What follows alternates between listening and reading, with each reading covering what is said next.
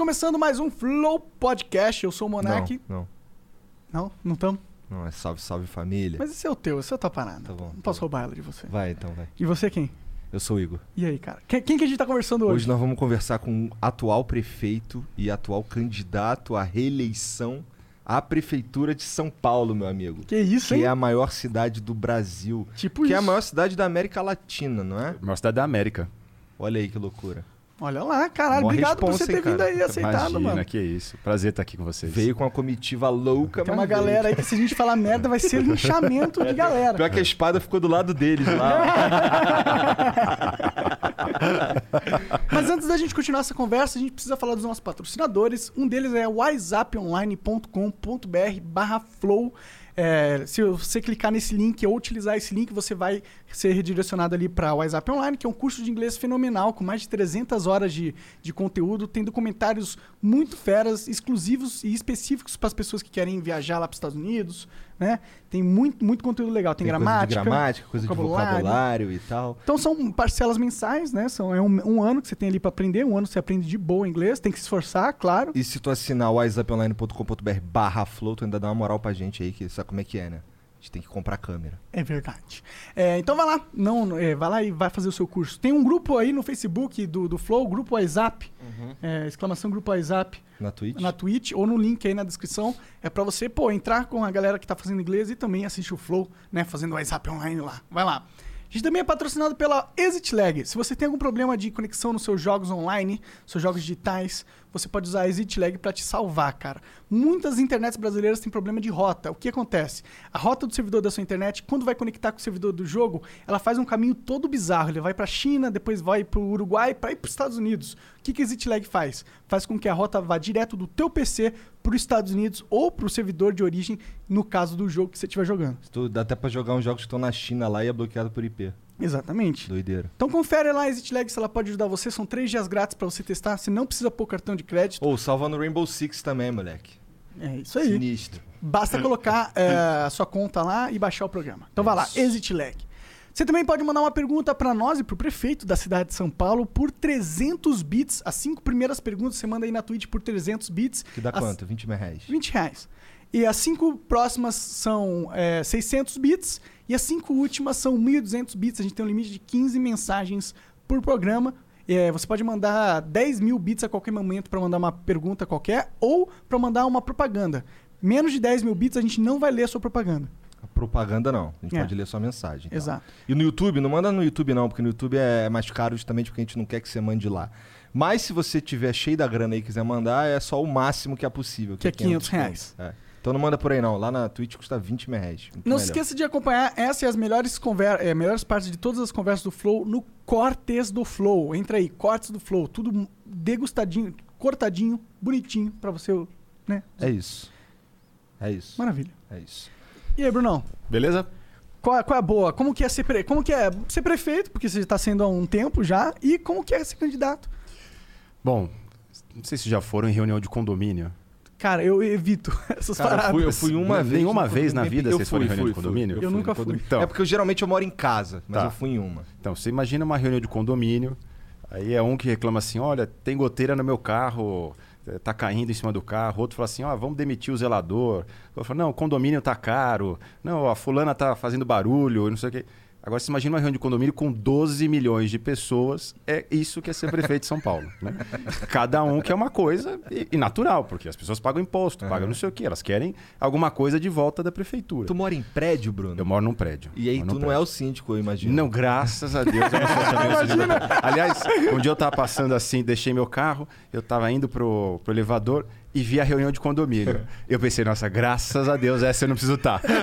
Eu já tenho a minha pra tomar conta e eu não preciso estar nesta aqui. Olha, essa aqui eu não vou, não. Ah, que bom, que Mas bom. e- imagina- Não, e estavam decidindo ainda a vaga de garagem, sabe? Entendi. Que é o que mais dá problema. Meu Deus do céu. Não decidiram, não decidiram. Resolveram não fazer o sorteio, como começou a berrar com o outro, não sei o quê. Então, um pouco ser é, prefeito de São Paulo é isso. É administrar vontades. Você imagina agora que teve a pandemia, que tinha que fechar as coisas na cidade.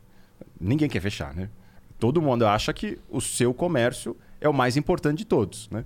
Ah, então vamos escalonar, olha, vamos reabrir primeiro isso, depois aquilo, depois não sei o quê.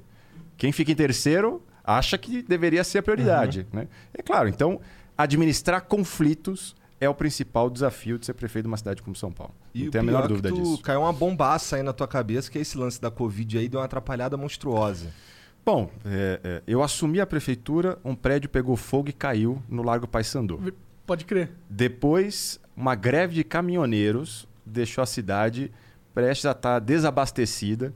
Eu tive que ir na refinaria pegar óleo diesel para os ônibus continuarem a circular na cidade de São Como Paulo. que é o dia? O dia você acordou no dia que ia acontecer a greve. Como que é esse dia? O cara liga pra você, ó, mano, São Paulo tá literalmente parada e você é o prefeito, se vira. Exatamente. É- é eu isso? assim, bom, quem que eu vou ligar agora? Com quem que eu vou fazer reunião hoje? Bom, tem que fazer reunião com o secretário de transportes, tem que fazer reunião com o secretário da Fazenda, tem que fazer reunião com o secretário jurídico. Aí já começo a listar quais problemas podem acontecer para saber exatamente que eu tenho que chamar a primeira reunião do dia, já mudando completamente que era a previsão da agenda. Então, normalmente, quando o celular toca às 5, 6 da manhã, alguma Merda merda, federal deu, né? Alguma coisa aconteceu assim. Ninguém me liga às 5 da manhã. Bruno, você ganhou na Mega Sena. Parabéns. Nossa, tem aqui ó, vários milhões. Não, isso, isso não acontece. É, e vida de candidato? Vida de candidato, nossa, é a coisa mais divertida que tem. Eu imagino. Para quem gosta de política, nada mais divertido do que campanha. Porque é uma coisa concentrada né, em 50 dias, eh, em que você tem que conversar com todo mundo. No meu caso, eu tenho que prestar contas do que eu fiz e falar do que eu vou fazer nos próximos quatro anos. Então é o que tem assim de mais eh, concentrado de contato com as pessoas. E você vê gente tudo quanto é forma. né? Do mais rico ao mais pobre, é cada um pensando uma coisa, é cada um querendo uma coisa e tal.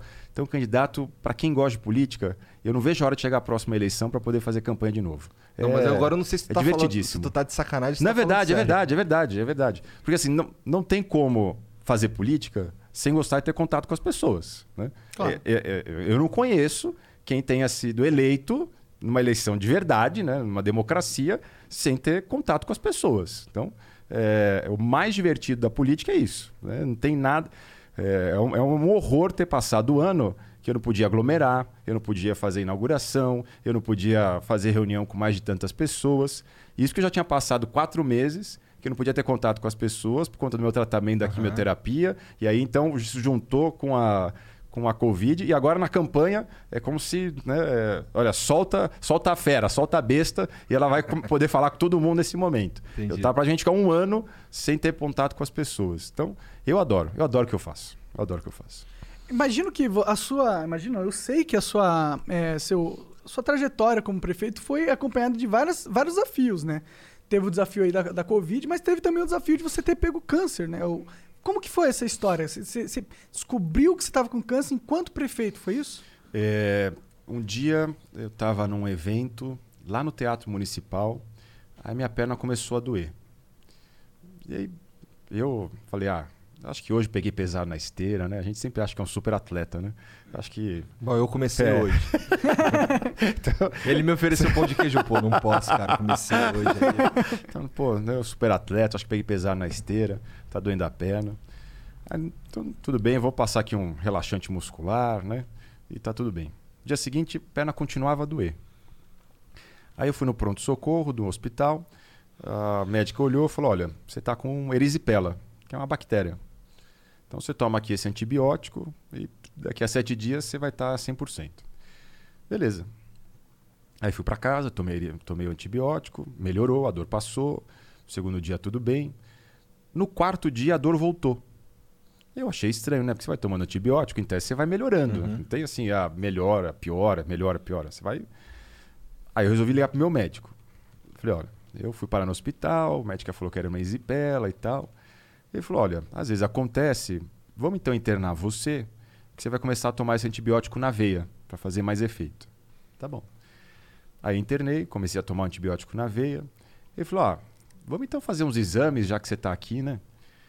É, até porque erisipela pode dar trombose, porque dificulta a circulação de sangue na perna e tal. Aí fiz o exame, positivo para trombose. Ele falou: olha, a trombose, se já está há algum tempo com você, pode dar uma embolia pulmonar, porque daí é, o ar tem dificuldade de passar e tal, isso dá problema, pode dar problema no coração. Aí fiz um exame, estava com embolia pulmonar. Caraca, cara. Aí ele entrou no meu quarto e falou: olha, não é por nada não, mas você tem 40 anos de idade. É, você tem um quadro de erisipela, trombose, embolia. Vamos fazer um check-up geral em você e ver se você tá com alguma coisa, porque pode ser o corpo avisando. E aí eu descobri que estava com câncer em metástase, já estava em três pontos diferentes do corpo. O câncer começou na cárdia, que é a região que liga é, o esôfago com o estômago, e já estava no fígado e nos linfonodos. O médico suspeita que eu já estava um ano e meio com câncer. Caraca. E aí começou a sessão de quimioterapia. Bom, foi assim: da, da, da dor na perna, a primeira sessão de quimioterapia foram oito dias. Em oito dias eu estava recebendo a primeira sessão Foi rápido, assim? Rapidíssimo. Que foi, uma, foi descobrindo uma Foi coisa um atrás da outra. pra você, na hora? Soco na cara, né? Imagina. Imagina, você tá voando. Você já é prefeito, é tipo um câncer ser prefeito, prefeito. né? eu diria que é uma dificuldade, vai, calma. Até Não é porque, tanto, é até porque eu quero essa dificuldade, né? Tá certo, tá certo, tá certo. 39 anos, né? Tava fazendo 40. Pô, é, eu emagreci, eu era gordão e tal, não sei o quê, tava me sentindo super bem. É, e aí, recebo a notícia, estou com câncer. Abro o jornal no dia seguinte, tá escrito lá: é, câncer do prefeito só dá 5% de chance de vida. Caralho. cara. Olha.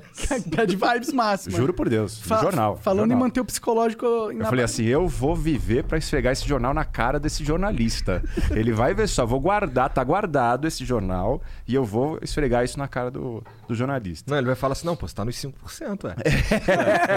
Eu tava certo. É, é. E aí fiz a químio, a químio fez sumir dois dos três tumores, um deles permaneceu. Aí agora estou fazendo a imunoterapia, que estimula a, os- os- a sua defesa a lutar contra o câncer. E agora a imunoterapia está reduzindo esse terceiro tumor que sobrou. Ah, e os médicos estão super animados, estão, enfim, tô, tô completamente liberado para poder fazer qualquer tipo de atividade. Outro dia um amigo meu falou assim: Olha, estamos indo lá para Boituva, vamos pular de paraquedas, você quer ir? Aí eu mandei pro meu médico: Ó, eu fui chamado para saltar de paraquedas, eu não posso, né? Aí ele falou: É, pode.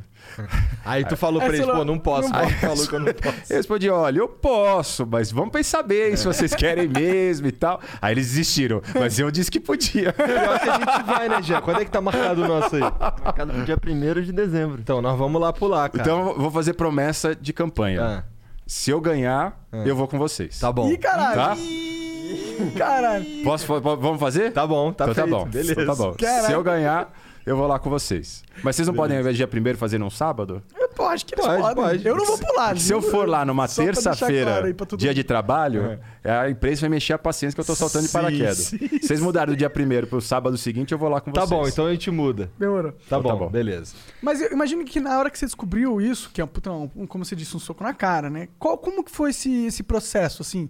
Eu, eu, eu sei que na época rolou assim, pô, você vai eh, focar na sua saúde, vai continuar como prefeito, você escolheu continuar como prefeito, mas eu imagino que essa de- deva ter sido uma decisão muito difícil. Como que foi tomar ela?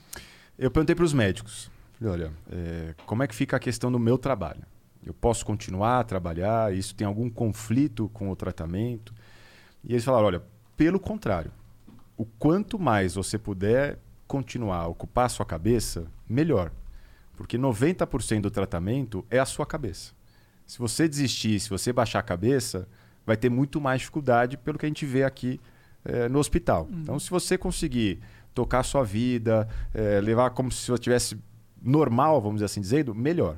Só que é o seguinte, você não vai ter a mesma energia de sempre. Então não adianta você ter a agenda das 7 da manhã à meia-noite, porque você não vai conseguir. Então você vai ter que concentrar a sua agenda. Eu falei, quantas horas? Ele falou, ó, o seu corpo vai te dizer. É como se você tivesse. E aí ele fez uma expressão que depois eu sentia isso. É como se você tivesse isso de energia. Só que agora com a quimioterapia você tem isto. Então você tem que saber usar esta energia para poder trabalhar. Então eu comecei a fazer horário comercial, né? aquele horário das 9 às 5, das 9 às 6. E aí era, era muito engraçado, porque assim, eu acordava, aí eu vestia a camisa. Aí eu não tinha mais força para botar a calça, tinha que sentar um pouco, esperar um pouco. Caraca. Aí eu botava a calça. Aí eu não tinha força para botar o sapato, tinha que sentar. Aí botava a meia o sapato. Aí eu não tinha força para escovar o dente, tinha que sentar mais um pouco. Aí eu escovava o dente. E assim eu fazia a minha agenda. Então eu fazia uma agenda de uma hora e ficava 15 minutos descansando. Fazia uma outra agenda, ficava 15 minutos descansando. A cabeça, graças a Deus, em nenhum momento eu tive problema de memória, de esquecer, nada. Ela Tá continua eu, a funcionar. é porque é quimioterapia, não é bebida. É, tem outra- e aí eu fui me reorganizando. É claro que você fica com a imunidade baixa, então você não pode ter reunião com muita gente. Então já comecei a me adaptar máscara, eh, álcool gel, e Já não sei o quê. antes Isso em novembro do ano passado já já já estava usando. E aí sem agenda externa, né? Comecei a utilizar agenda eh, reunião online, isso tudo eu comecei a fazer ainda ano passado por conta da quimioterapia. Aí o médico falou, um dia falou, ó, agora terminou a quimio, nós vamos começar o tratamento. Você está liberado para poder ir para rua, para comentar as pessoas e tal. E aí quando para de fazer a químio, é rápida essa recuperação da energia? e tal? Não, levou um mês. É? Levou um mês ainda. Levou um mês. É como se se acordasse e tivesse acabado de correr uma maratona. Você, você já acorda, parece que não carregou a, a bateria à noite. Mas eu acho que faz muito sentido essa parada que você falou de. É melhor continuar ativo, né? me Ah, sentindo sim. útil, Ah, do que me isolar, ficar quieto na minha.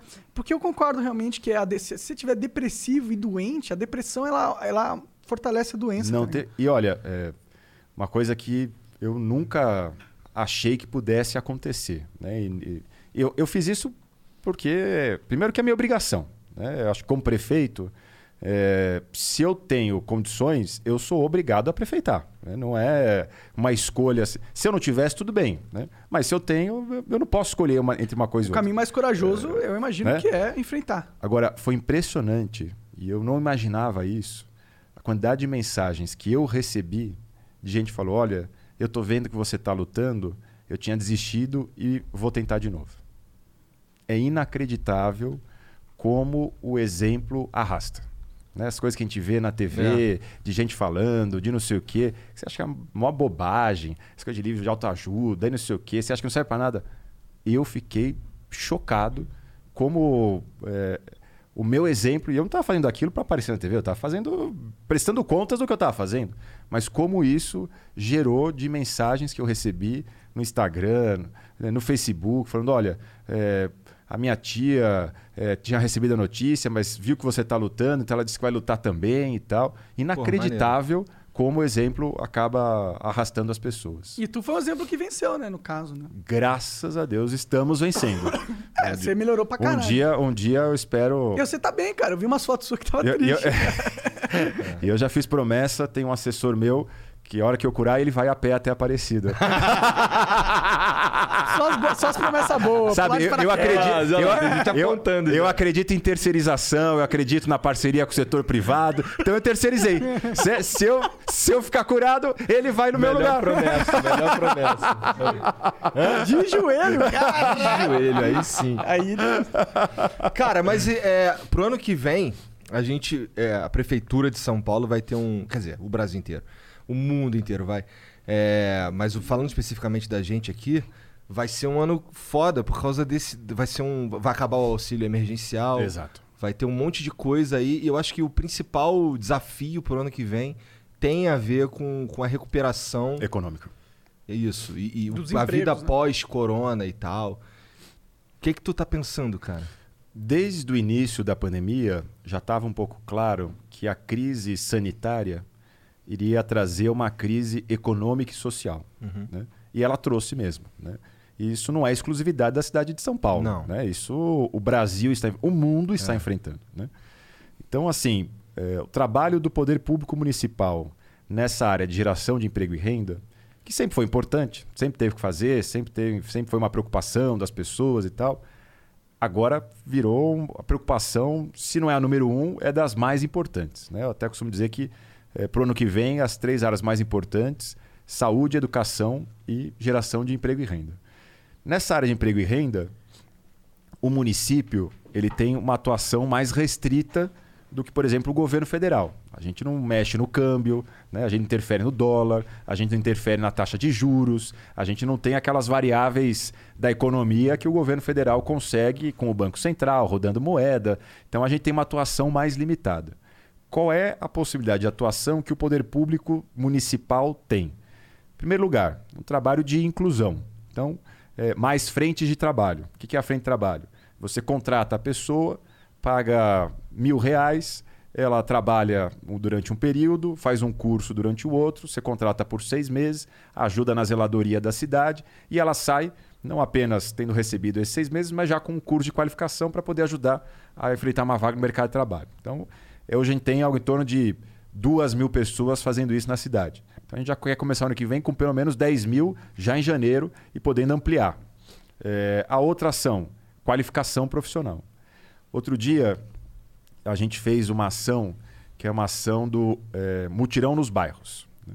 Então, o que a gente fazia? A gente pegava tudo que tinha de vaga disponível no mercado de trabalho eh, e fazia uma ação concentrada num bairro de São Paulo, especial bairro da periferia, para poder falar: olha, aqui neste bairro a gente tem 250 vagas que as, que as empresas estão oferecendo.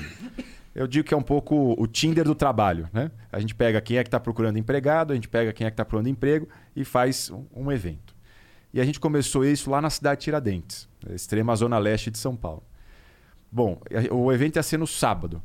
Na sexta-noite começou a ter fila, teve gente que dormiu na fila para poder ir nesse evento. Eram 5 mil pessoas para 250 vagas. Das 5 mil pessoas, a gente só conseguiu encaminhar 80. Porque só 80 tinham Os requisitos. os requisitos necessários.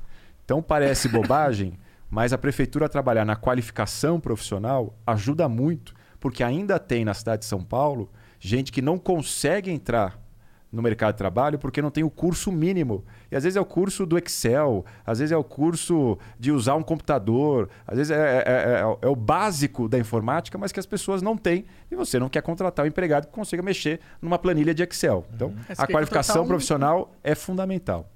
A outra coisa importante de se fazer na cidade, reduzir burocracia.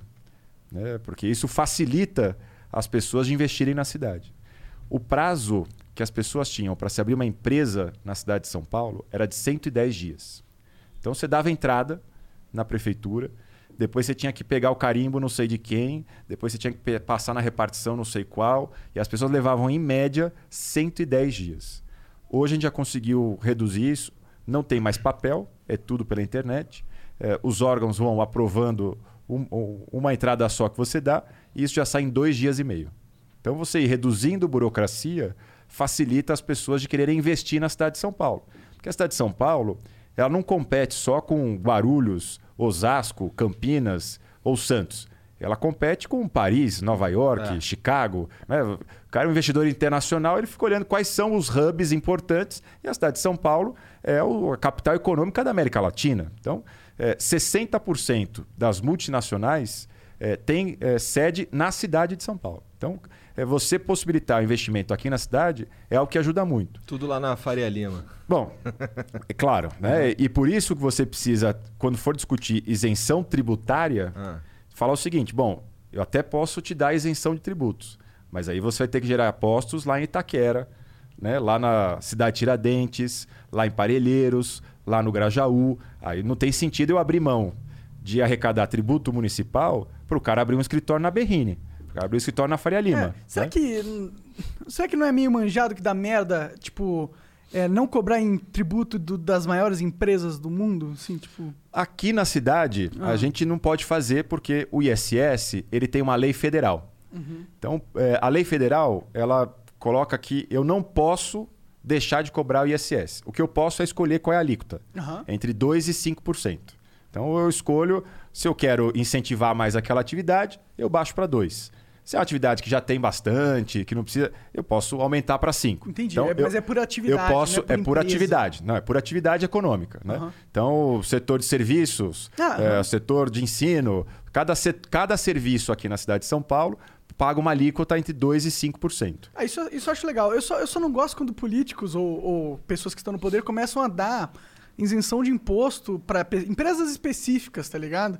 É, porque a gente já viu muito disso acontecendo no Brasil e isso é, tipo, é uma corrupção São, velada. são dois problemas: É, imposto específico e quando eu sou, eu governo, sou dono de um banco importante e escolho para quem que eu vou emprestar e para quem que eu não vou emprestar. Sim, sim, né? sim. Então é o problema no BNDES, é o problema no Banco do Brasil, é o problema nesses grandes bancos públicos que têm juros subsidiados, Uhum. né, com recurso do contribuinte Uhum. e eu escolho que aquela empresa A consegue ter acesso ao, aos juros baixos e a empresa B não tem. Parece um cheat no jogo, não parece? né? Até, eu não sei o que é isso, É mas deve parecer. é uma trapaça. Se É você, trapaça no se jogo. você fala, é. Ah, traduz, traduz, então. Eu trouxe meu Google Translator aqui, que é meu filho, pra ele poder me. Mas tudo bem, trapaça é. É, é, tipo, é tipo. dá pra ah, entender. Ah, mas é um cheat. Ah, mano, eu vou ter uma vantagem aqui porque eu sou amigo do rei, tá É ligado? isso aí, é isso aí. É exatamente Acontece isso. isso ainda. Ah, deve acontecer, né? Tipo, você É. como um político, Você, um você, cara que, que você é imagina o seguinte, Eu, né? eu acho que acontece. É, pois Eu é. acontece. Se eu falar que não acontece, tá, eu tenho que provar. Tá, né? sim, sim, mas Provar- provavelmente acontece. Deve acontecer, né? também Na hora que você não tem regras claras, a não ser que fala assim, não, vai ter acesso todos que fizerem isso, isso e isso. E aí todos efetivamente têm. Mas a hora que é como no banco, que o gerente escolhe quem tem, quem não tem, é, quem pôs aquele gerente foi o partido A, foi o deputado B, foi não sei o quê, você começa a ter uma relação entre público e privado que é uma relação estranha de explicar. Com né? certeza. O mesmo tá acontecendo agora, a gente saiu umas notícias com o, o fundo eleitoral. Ter, tipo, 90% do dinheiro foi para 1% dos candidatos, tá ligado? E quando você olha quais são os candidatos, sempre são candidatos associados às lideranças do partido. Bom, mas assim, eu defendo o financiamento privado. Eu acho que quem tem que financiar são as empresas e as pessoas. né? É, é, só, acho. só que o, teu Supremo é, proibiu o financiamento por empresas. Então agora sobrou o financiamento público. Aham. né? Ou por pessoa, indivíduos Ou também. Indivíduos, mas aí é muito mais é, é, restrito, porque você tem até um limite de 10% da sua renda. Aí, E ou, você tem que ter ou renda grandes milionários. né? também. Então é, é- é muito mais complicado quando é só por pessoa física. Sim. As empresas doavam porque elas tinham patrimônio para poder fazer esse tipo de doação. Eu e faziam defendo. também porque Bom, é, queriam mas, ganhar vantagens mas você consegue deixar claro. Claro, claro. Você sabe assim, ó, não, a, a empresa tal de arma financia o deputado tal. Bom, então ele vai defender as empresas de arma. É, quando você deixar claro as coisas, não tem problema. O problema é quando você faz caixa 2. Você não sabe que aquele deputado está, na verdade, defendendo o porte de arma porque por baixo dos panos ele recebeu um recurso. Se isso está legalizado, se isso está às claras, tá tudo bem, tá todo mundo sabendo. A hora que eu vou votar nele, eu sei que ele vai fazer esse tipo de, de, de- de defesa. Aí bacana, beleza. né? Agora, o fundo partidário é o que restou. né? É, é- é a decisão é, entre fazer a campanha ou com caixa 2, e aí ninguém sabe direito quem é que está financiando, ou deixa, claro, ou deixa exatamente quem é que está recebendo esse recurso. Uhum. Que que você e aí acha? os partidos escolhem quem são os seus candidatos prioritários. O que, que você acha de, em vez da gente acabar com o fundo eleitoral, que eu acho que é uma boa coisa também, mas em vez de acabar, você muda a lógica de distribuição do próprio fundo? Porque como que a lógica é agora? Os líderes do partido, eles vão pegar a, a soma que representa o partido deles e vão distribuir entre o que eles acham melhor. Por que não dar esse poder de distribuição para o povo? Por que não separar pelo CPF do indivíduo? Porque aí, ó, cada CPF tem uma quantia separada pelo governo. A gente poderia até Ele pode chegar, a gente pode até chegar no, no, no, no, meio termo. termo aí. Vamos fazer uma coisa com os filiados do partido. Eu acho que tinha que. Eu não gosto da lógica de partido. Eu acho que o partido é um, Ah, bom, mas é um, aí- é um centro de, aí, de aí, corrupção, assim. aí, aí é um outro problema que a gente precisa debater. acho se tiver né? voltado Como é- se a gente faz, é melhor, se a gente faz CPF, política pô. com partidos políticos Aham. ou se a gente faz política sem partidos eu acho que tem que políticos. fazer sem partido. É, aí é uma é uma outra. Mas por que que você acha que tem que fazer sem partido? Porque eu acho que a gente tem a internet e a internet ela cumpre a função que antes era dos partidos. Mas imagina o seguinte: imagina a hora que eu quero discutir um projeto de lei e aprovar nos 513 deputados federais.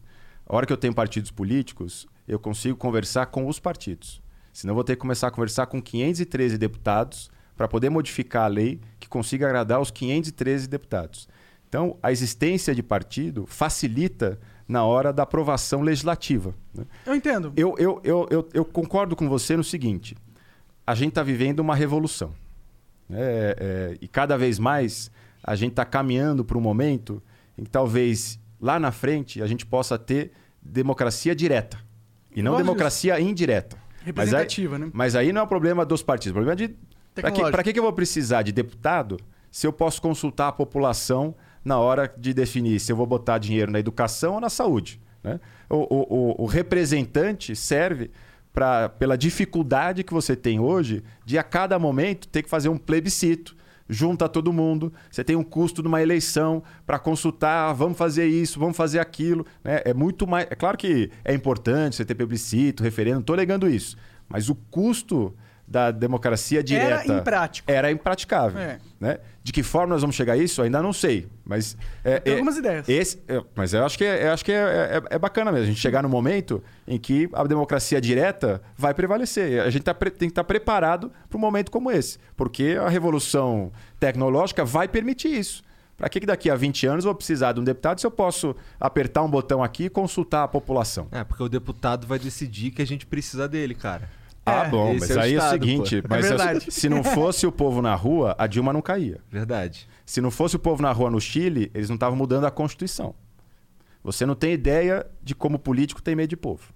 Então aí, ó, fica a dica. Você político não tem medo ideia como juntar 50 na galeria é, de, um, de uma assembleia, de uma Câmara Municipal, faz cara, hum, nossa, mas tem 50 lá, eu vou lá, eu vou votar, eles vão me xingar e tal. 50.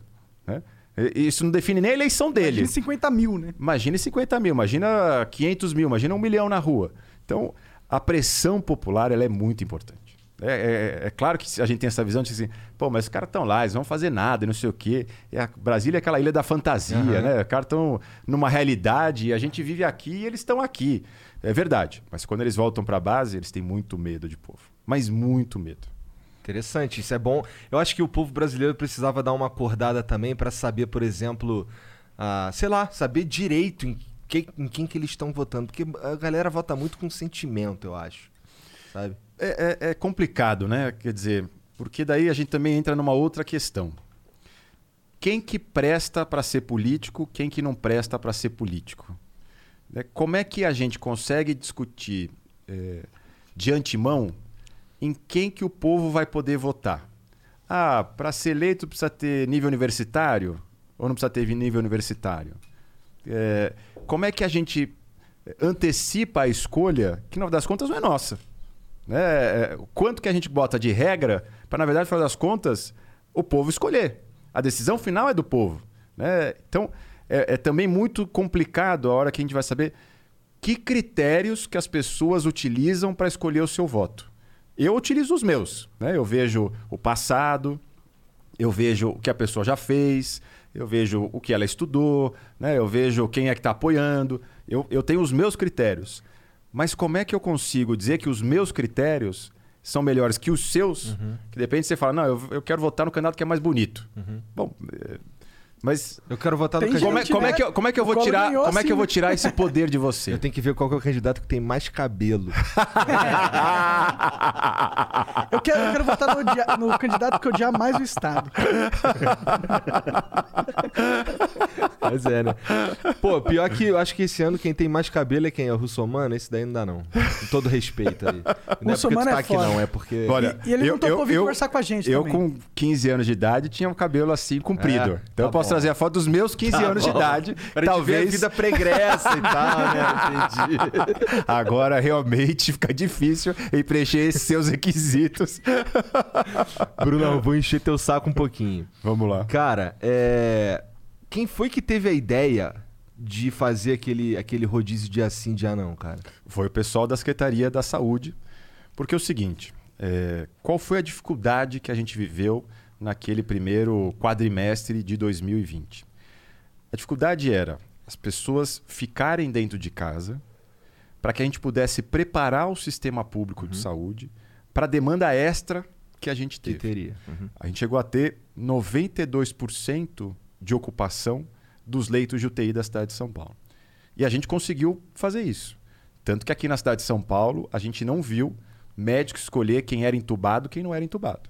A gente não teve na cidade de São Paulo ambulância ficar percorrendo porque não tinha leito de UTI disponível. A gente conseguiu atender todo mundo. E aí o que aconteceu? Em março, quando a gente começou a restringir a atividade, quando a gente começou com a quarentena na cidade de São Paulo, a gente bateu um alto índice de isolamento social. E o isolamento era medido por antena de celular. Então, a- as, as te- as telefônicas mandavam para a gente, olha, tem tanta gente dentro de casa, tem tanta gente se movendo até um quilômetro. Então, a gente conseguiu um índice de isolamento social na cidade de São Paulo com algo que era fácil, ou pelo menos era um critério adotado e que a gente conseguia explicar para as pessoas, porque a gente fala que na cidade tinha 80, 70, 40, 20 ou 35. Pois bem, esse número começou a cair conforme a gente foi entrando em abril. Caindo, caindo, caindo, caindo, caindo, caindo, caindo. A hora que vai caindo o isolamento, o que, que vai acontecendo? Vai aumentando, a, contaminação. vai aumentando a contaminação. Vai aumentando a contaminação, vai aumentando a contaminação. Então a gente precisou tomar uma medida para falar, pessoal, calma, que isso ainda não acabou. E aí a gente implantou um rodízio durante uma semana que fez com que a curva do isolamento, que vinha caindo, parasse e voltasse a subir. E isso foi fundamental para que a gente conseguisse, um mês depois, já entrar no processo de reabertura. Mas a galera Por que não que a gente- pro metrô, só-? Oi? Pessoal, só, só... Por que, que isso foi importante? Porque daí a gente ganhou mais um fôlego para poder ter equipamento preparado. A gente faz um inquérito sorológico. O que é o inquérito sorológico? É uma pesquisa que é feita na cidade de São Paulo com uma amostra representativa. Da mesma forma que se faz pesquisa para presidente. Né?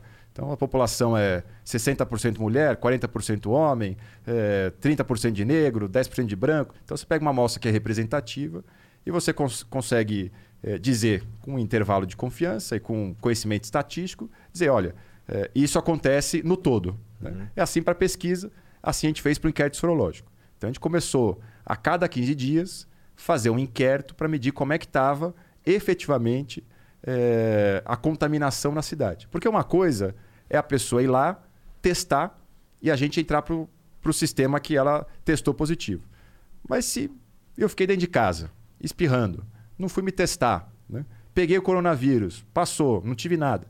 Esse número está fora da, da estatística real. Mas a hora que a gente faz a pesquisa, a gente consegue medir efetivamente quantas pessoas se contaminaram. E o que, que mostrava a pesquisa? E que mostra até hoje? Não tem diferença de contaminação na cidade de São Paulo entre aqueles que usam transporte público e que não usam transporte público. Então, Entendi. essa coisa de que, ah, não, olha, mandou o pessoal para transporte público e aí foi um genocida, ah, matou os pobres da cidade. Não tem nenhum dado que comprove isso. Muito pelo contrário. né? É igualzinho a contaminação. É, a gente conseguiu estar sempre com uma quantidade de ônibus acima da demanda. Então, ainda hoje, na cidade de São Paulo, a gente deve ter hoje 60% da quantidade de passageiros andando nos ônibus. Nós estamos com 90% dos ônibus rodando. Então a gente tem uma folga entre demanda e oferta aqui na cidade de São Paulo. O metrô teve um pouco mais de dificuldade. Porque o metrô não é só apertar um botão, chega um cara para andar. Ele tem um processo maior para poder ter mais gente, mais vagão, mais não sei o quê. Tanto que a gente não viu isso no carro, viu no metrô eh, e no- nos trens aqui da cidade de São Paulo. Mas do ponto de vista do que aconteceu efetivamente, medido pela prefeitura, não há diferença de contaminação entre quem usa transporte público e quem não usa transporte público. Interessante. Eu entendo isso, mas eu acho que também existe um argumento da efetividade do- da parada, entendeu? Eu acho que tem uma coisa que é foda de nós seres humanos, que a gente é meio limitado, tá ligado? Né- nem, nem, nem até o prefeito de São Paulo, tá ligado? Claro, óbvio. E aí vem um problema como a pandemia, sabe? Que é um problema que a gente nunca passou na vida antes. De um vírus que a gente também nunca tinha conhecido, né? Porque não é uma pandemia de um vírus conhecido. É. Verdade. É um vírus que até hoje, ah, contamina, não contamina, como é que tá, como é que não tá, pode, não pode, você, você tá imunizado, tá pro resto da vida, não tá pro resto da vida. Eh, Quer dizer, só sobre o vírus, a gente também tem hoje mais, ainda mais dúvidas do que Sim. certeza. Quanto tempo ele fica na superfície? Qual foi o contexto que tu se contaminou, cara, com Covid? Olha, eu quando começou a pandemia, eh, eu, vol- eu fui morar na prefeitura. né? Uma coisa meio didática, né? A gente tava falando para as pessoas fazerem home office, eu fiz office home. Entendi. Então eu peguei minha cama, levei para a prefeitura e morei na prefeitura durante 83 dias. Quando começou o processo de abertura, falei, bom, agora eu vou voltar para a cama, não aguentava mais ver fantasma na prefeitura à noite, né? O Matarazzo lá do edifício Matarazzo, e voltei para casa. No que eu voltei para casa, 15 dias depois eu peguei. Então, pode ter sido elevador, pode ter sido uma entrega, Mas em pode casa ter sido você pegou? Não, eu não sei. Eu sei que eu sei que coincidiu. Pode ser alguém que trabalha comigo, Aham. né? Então, Enfim. Não mas sei. voltando, o Igor me cortou um pouquinho, mas voltando no, ponto que eu estava desenvolvendo.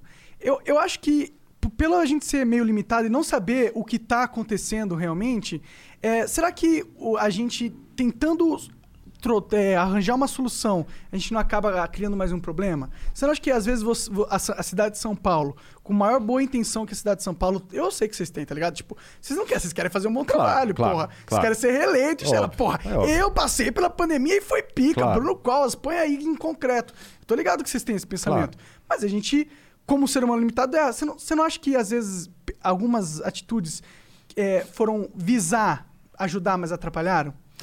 Bom, veja, tudo é uma questão de escolha. Isso não só em São Paulo, É, vou dizer. é. Não, não, não. É, eu concordo com você. né? É uma questão de escolha. O que, que era mais importante? É, garantir a preservação da vida ou garantir uma atividade econômica de continuar a funcionar? Aí teve que escolher. Para mim seria muito mais fácil não ter que entrar nessa. Assim, ó, não, isso não é coisa da prefeitura, isso é coisa do governo federal, do governo do estado. A coisa mais fácil do mundo teria sido esse tipo de tratamento. A prefeitura não precisa entrar nessa discussão. Mas a gente teve que entrar, não, não tem como. Né? É minha responsabilidade. Algo Eu não posso abrir mão. fazer, algo né? tinha São que ser Paulo é feito. quase A um hora, país, a- a hora, a hora que Não, o claro. pessoal da vigilância sanitária entra no meu gabinete e fala: olha, se não fechar as escolas, a gente pode ter uma morte em massa das crianças. Como é que eu faço? Fecha as escolas. Fecha. Fecha as escola. escolas. Claro, Ah, claro. não, mas olha, coitado, não vai aprender a tabuada, não vai aprender isso. Vamos, vamos, vamos ver de que forma ele consegue aprender dentro de casa, vamos ter que se reinventar, vamos ter que. Então, é, a hora que chegam escolhas, é, você tem que priorizar, não tem como. Não, imagino. vamos Ainda mais quando é o mais você fácil lá, seria, né? não, olha, esse problema não é meu. Isso, isso é coisa do Dória com o Bolsonaro, tem nada a ver aqui comigo. Vamos perguntar lá pra eles, eu tô aqui cuidando da cidade. Pra mim seria muito mais cômodo fazer isso. Mas em algum momento eu tive que escolher. faz isso aí é um prefeito de merda. É, pois é, mas assim. respeito. Que É. é, por medo Mas- de tomar mas é o mais fácil de fazer não faz nesse nenhuma momento. decisão, né? É, é. e no ano eleitoral. Sim, sim. Imagina no ano eleitoral eu falar, pô, ó, então, esse ano vai ter eleição, mas ó, fechei Ibirapuera, tá? Tá? É o cartão postal de São Paulo, beleza? Bacana? É, Inclusive, eu não tenho, do Ibirapuera, não que é um- é um não negócio- tenho nenhum prazer nisso, né? Mas fazer o quê? Mas você Claro acha que, que- tem, cara. Tu fica lá no banco. Ah, todo mundo podia estar no Ibirapuera agora, mas não estão. Ma- mas, Já tem a cara de vilão, porra.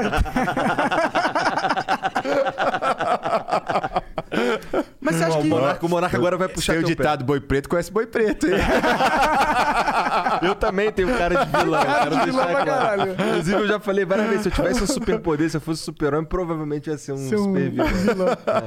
É a barba, né? A barba deixa o cara de mal, né? É, e assim, o cabelo falhado e tal, aquele... Eu sou carioca, aí é foda. Mas falando um pouco do Parque Ibirapuera, porque é um, é um assunto que eu já falei aqui várias vezes no Flow, a galera vai estar rindo lá em casa agora, nesse exato momento. É, ele ficou muito tempo fechado por um momento. por- e eu acho que sem motivo, tá ligado?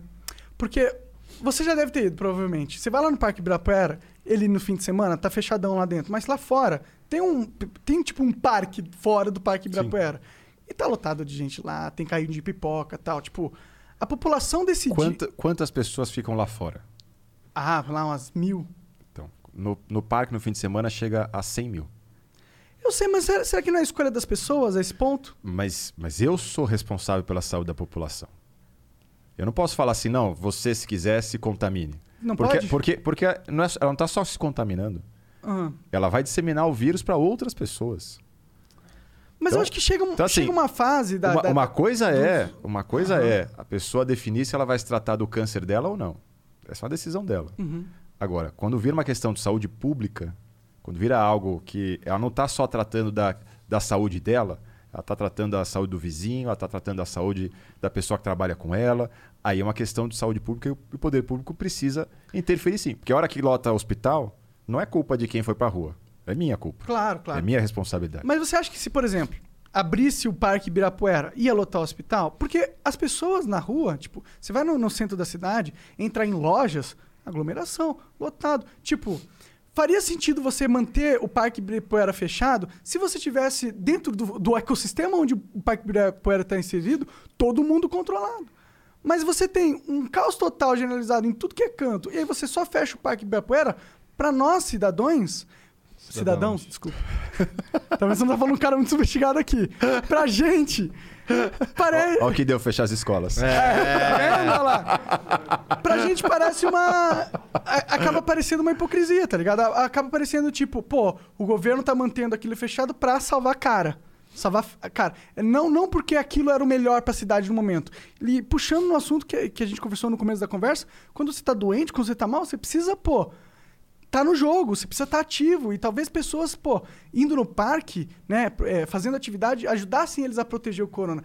É, como a gente sabe, como eu disse, o ser humano a gente não entendeu o corona ainda, entendeu? Então talvez né, pudesse ter aberto mais rápido os parques. Talvez eles ficarem fechados não por um motivo de saúde mesmo, mas por um motivo político. Bom, na verdade, tudo é política mesmo, né? É claro, Tudo. No é, das é- contas, motivo político. é- é- não- eu, eu não vejo como uma questão pejorativa, né? Sim, Porque no final sim. das contas, a, a- vida em sociedade é a política, né? É Mas foi exatamente uma, essa uma decisão definição. política não baseada na saúde tanto, eu acho. Bom, mas baseada decisão- na imagem, na minha Foi uma minha visão. decisão baseada na solicitação da vigilância sanitária de evitar a qualquer custo Entendi. aglomeração e que as pessoas continuassem dentro de casa. Toda a lógica da reabertura, ela seguiu a lógica do seguinte: vamos começar a reabrir por aquilo que tem demanda do ponto de vista do emprego.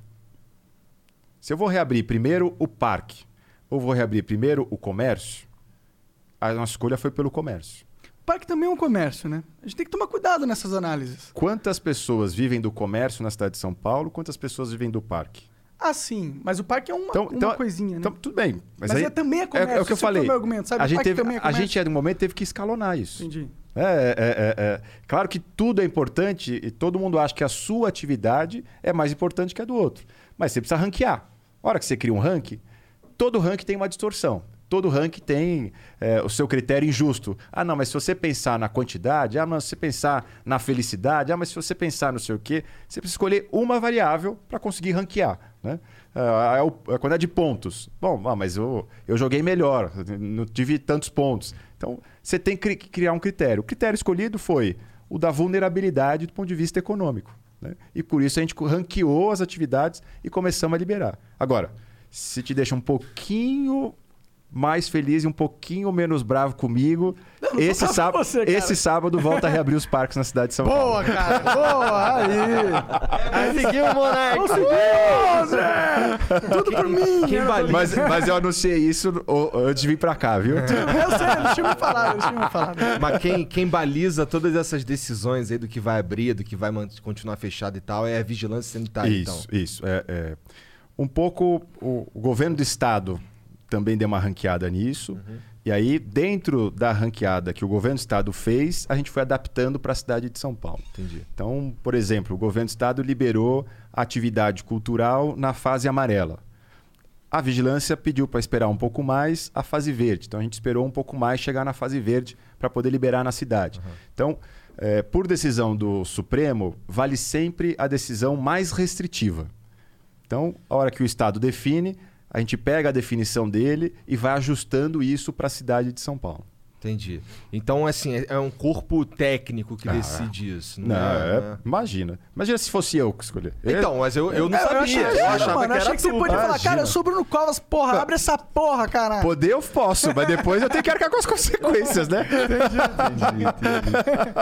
Porra, De- depois, assim, agora. Mas eu acho que as consequências Deu ser eu chamo o técnico. "Querido, pra cima." Você não estudou? Você não... Por que, que, que deu errado aqui? Eu ia gostar muito mais de você. Eu ia votar em você se tivesse feito isso.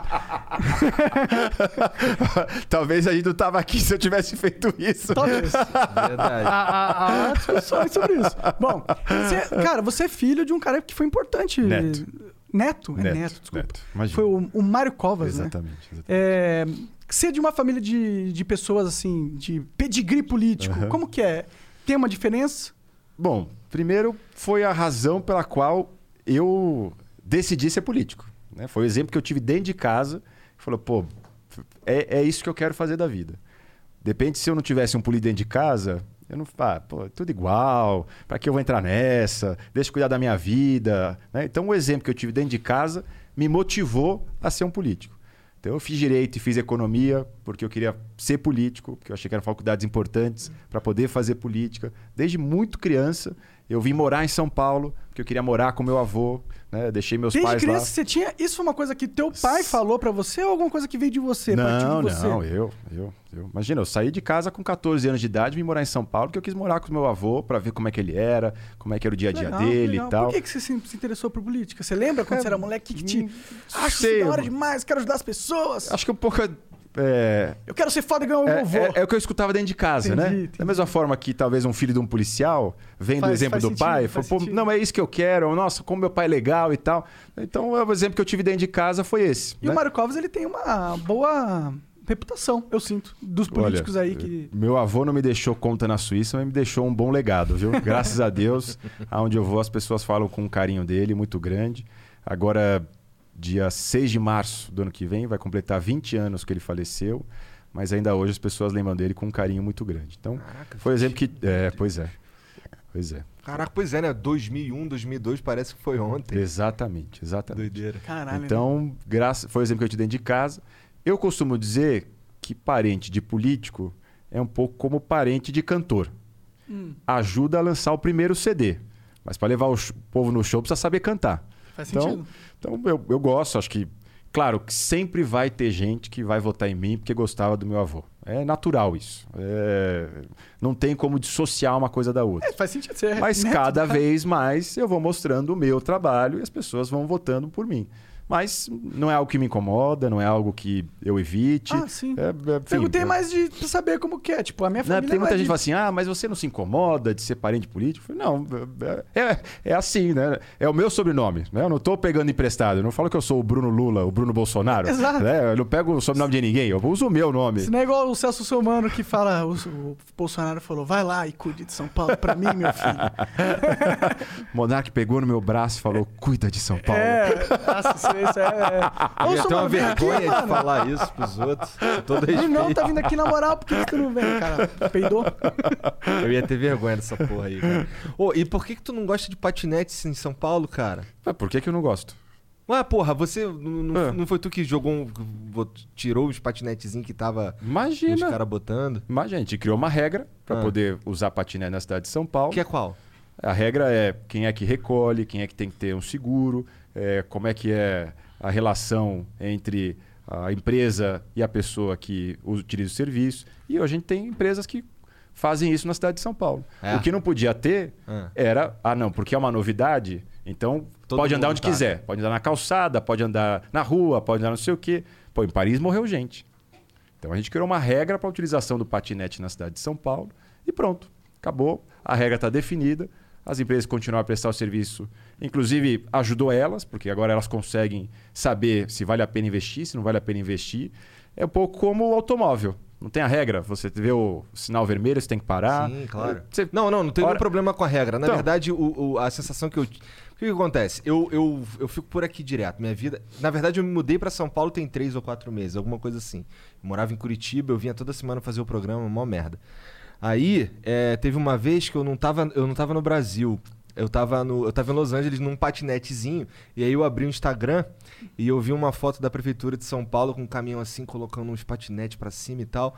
E eu- o que me chamou muita atenção foi o, o que tava escrito na, de legenda, que era um bagulho assim. Às vezes o prefeito tem que agir como se fosse. Posso estar. Minha Aham. memória pode falhar aqui. É, como- Pai de adolescente. Pai de adolescente. Eu fiquei, caralho, o cara, e olha isso, cara. O cara virou do nada meu pai, que eu nem queria esse cara de pai, mané. E eu em cima do patinete Calma, filho, eu te aceito, calma. Tá ligado? E eu, cara, Mas isso é importante, a gente tem que começar a entender que o Estado não é nosso pai, tá ligado? O prefeito, você não é nosso pai, cara. Eu não sou, mas eu Tu- sou responsável pelo que acontece na cidade de São nem Paulo. tanto, nem tanto tu é responsável. Você tanto? não é responsável por... Aqui é uma loucura, o ser humano é um bando de maluco, mano. bom. tu não é responsável por tudo que acontece nessa porra dessa maluquice que a gente chama de cidade de São Paulo, mano. Pô, peraí, né? É, é isso, que eu, isso que eu falo. E eu acho que Mas vocês... o lance da regra do patinete aí eu tava por fora. Eu achei que fosse uma. Ah, proíbe aí. Não. Eu, eu não fui lá, eu não fui lá ver se tinha. Aliás, a regra que a gente usou aqui na cidade, ela passou a ser us- usada nas outras cidades que não sabiam como regulamentar a questão. Tudo que é novo gera esse desafio. Né? Eu não tenho nada contra a inovação, muito pelo contrário. Aliás, é, problema da mobilidade é um problema grave na cidade de São Paulo. É algo que precisa realmente de é, novas, é, novos modais para poder ajudar as pessoas. É, Monociclo Pô, mas aí elétrico. tu tá dando Oi? mole, Bruno. Monociclo elétrico. então, Mas por favor, não passa nenhuma lei. Por favor, não passa nenhuma lei pra ele, por favor. Ô, tu, tu Mas tá dando mole, cara. Só, É. só lançar o aerotrem, porra.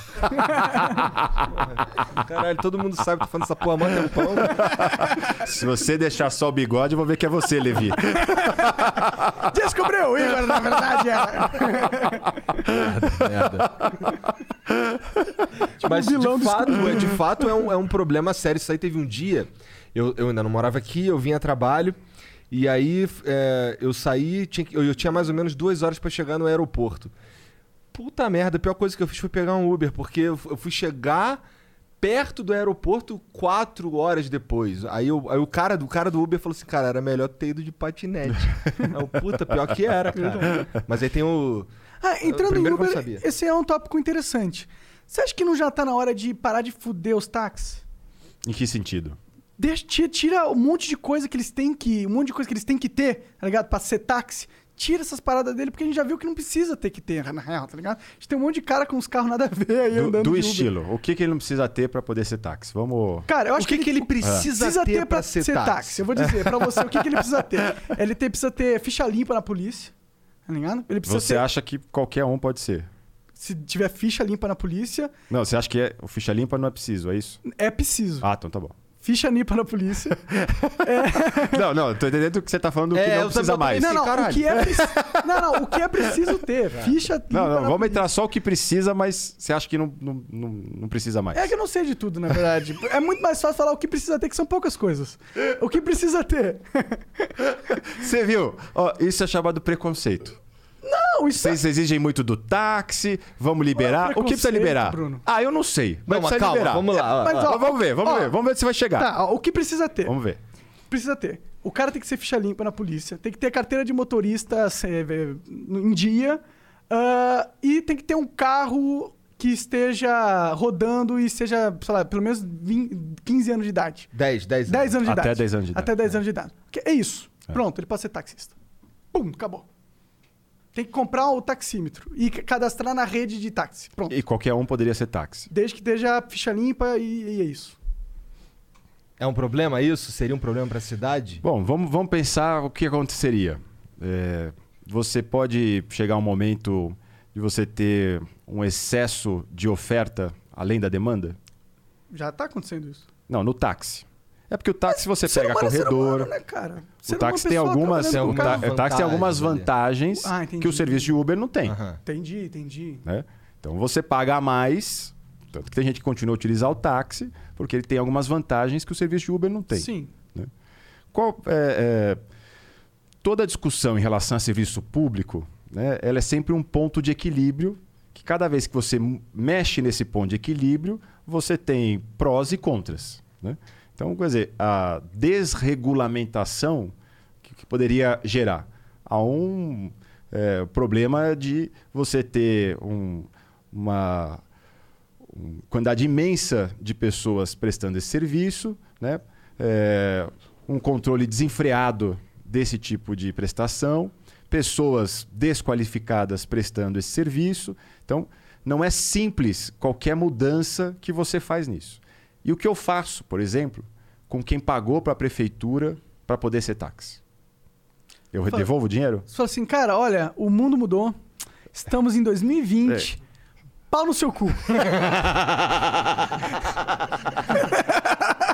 E aí, a partir de agora, todas as gerações desse cara te odeiam.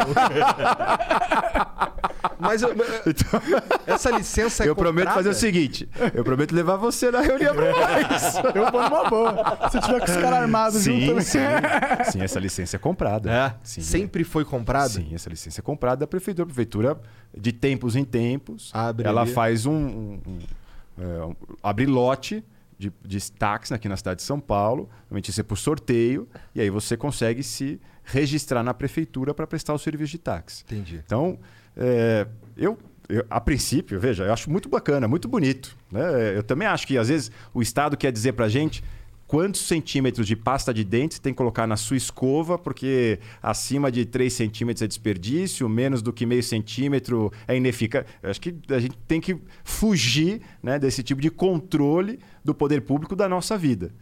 Mas toda ação você tem uma reação que precisa ser medida. Né? Esse já é um serviço que existe na cidade de São Paulo e quando você tem a desregulamentação, você também vai ter aquelas pessoas que vão ser prejudicadas. Eu sinto que hoje em dia quem usa táxi é velho, mano. Eu não uso táxi, tá ligado? Então, Eu, eu, não, eu só não uso táxi. Acho que o, minhas experiências aqui com. Na verdade, em qualquer lugar. Com táxi é que os caras não, não ligam a porra do, do, do GPS, cara. Ah, é, o táxi ele sempre sabe o caminho, o melhor caminho. Ele, é, tá vendo? É tecnologia. Ô, tô- Ninguém falou pra ele, ó, tá Peraí. em Rua, tu vai, ah, 2020, não, vai cu. rua. A gente vai falando de re- desregulamentação e o cara já quer obrigar o táxi a usar o Waze. Ah, eu quero, porque se o cara, o cara ele quer me perguntar como Mas não, mas não chega, deu eu um sei. minuto de conversa, ele já quer uma regra nova. Eu não tá sei. Vendo? eu- assim, o cara vira pra mim, ah, como chega lá? Eu, não sei. Eu não sei, Tá cara. vendo como é a reunião de condomínio? É. Você fala assim, não, olha, prefeito, tira aqui a regra. Você, não, não, não, bota a do Waze. É assim, não é simples não, cara. Mas eu acho legal que você tem essa visão que é quanto menos o Estado falar o que você tem que fazer, melhor. Claro. Pra claro. mim, o papel do Estado é ser invisível. Se eu vivesse minha vida sem perceber que o Estado existe, Veja. seria a melhor vida possível. O Estado ele precisa ser o necessário. Tá? Mas se ele for que invisível, Não é, não é que questão ele é dele foda. ser mínimo ou máximo. Ele tem que ser o necessário. Porque é o seguinte: você precisa é, reduzir desigualdade social. E isso o Estado Claro, tem um claro. poder importante. Concordo. Não adianta falar, não, é, é laissez-faire. Não, deixa as coisas acontecerem anarquia. e aí vamos- nós vamos acabar com a pobreza. Não, nós não vamos acabar a pobreza Concordo. se a gente não der oportunidade para as pessoas. Para dar oportunidade para as pessoas, vamos falar no mínimo, no mínimo, no mínimo, no mínimo, educação e saúde. tá? Então, só esse mínimo, educação e saúde, custam para a cidade de São Paulo 30 bilhões de reais. Só esse mínimo, nós estamos falando de metade do orçamento da prefeitura. 30 bilhão. 30 bilhões É de reais. muito- muita né? grana. É, um, um- um hospital. É, temos agora, eu fui visitar as obras do Hospital Integrado de Santo Amaro, que nós estamos abrindo agora semana que vem. Nós estamos falando de investimento né, entre equipar o hospital, é, adaptar as salas e tal, algo em torno aí de 15 milhões de reais. Mas depois, por mês, 20 milhões para manter. Então não, não, é, não, é, não é barato você prestar esse serviço. Então aí já não dá para falar, falar em estado mínimo quando a gente fala só de educação e saúde em 30 bilhões de reais. Aí você começa Mas a fomentar turismo, é, ter eventos culturais, é, tendo isso, ter aquilo. Você, você cria um, um, um- um estado que hoje a gente tem. Acho, e também a, é, é, que a prefeitura, ela hoje tem ação que ela não precisava fazer. Não tem sentido a prefeitura cuidar de um autódromo. Também acho. né? Não tem sentido a prefeitura cuidar de um estádio. Também acho. Não tem sentido a prefeitura cuidar de parque. Não tem sentido a prefeitura cuidar do, de um mercado. Para que, que eu tenho que administrar o mercado da cidade de São Paulo? Ah, é a prefeitura que É a administra? prefeitura que administra o mercadão. Entendi. Estamos agora passando para uma empresa cuidar disso, porque ela faz muito. Você imagina, cada vez que quebra a escada do mercadão, eu tenho que licitar uma nova escada. Pode crer. E aí ele Burocracia cita imensa. é, é prazo de recurso, a gente vai parar na justiça, é não sei, seis meses para arrumar uma escada rolante. É, é- é- é uma loucura, é uma insanidade um negócio desse. A prefeitura precisa fazer é o arroz com feijão. Ela precisa cuidar do posto de saúde, precisa cuidar da escola. Não vai cuidar da escada rolante do mercadão. Então, tem muita coisa que o poder público faz que dá para você passar para a iniciativa privada. Só o que a cidade vai ganhar com o que a gente está passando para o setor privado, a gente chega a um montante de 13 bilhões de reais na cidade de São Paulo. Legal. Então dá para apostar em parceria, dá para poder reduzir o tamanho do poder público para que a gente possa focar no beabá na cidade de São Paulo. Interessante. Bruno, ó, é. Putz, eu tô com medo de, de pular, de passar Não, o teu horário aí. Mas se, se qualquer 40 coisa, é só me ainda. avisar aí, beleza? qualquer coisa, entre o pessoal aqui da ensinação musical, É. eles vão começar a dançar. Tarará. Quando Não, você perceber, eu sumi. Não, é assim que acontece Sabe, normalmente. galera? Eles começam a dançar e eu vou saindo de fininho e tal, e aí você. pá, viu? Entendi, entendi. Boa. Cara, mas e, e falando agora um pouco do que, que você pretende aí se você for eleito e tal. Tá nas cabeças aí, né? Até agora, pela, pelas pesquisas aí, tu tá em primeiro lugar e tal. Isso quer dizer que a população aí tá curtindo? Qual que é o teu sentimento quanto a isso? Acho que é só nas últimos, são os últimos 10, 15 dias que a população define efetivamente. É, se a gente pegar a pesquisa três semanas antes da eleição de 2016, é, ia para o segundo turno o Russomano e a Marta. E três semanas depois o Dora ganhou em primeiro turno. O Russomano e a Marta ficaram em terceiro e quarto lugar. Aconteceu algo semelhante no, no Rio. É, no Rio, com o Itzel, Uhum. que uma semana antes era um candidato nanico. que Zema em Aquela Minas, história, né? vem fácil, vai fácil, né? Então, então, mas por que isso? Não- é porque a pesquisa é roubada.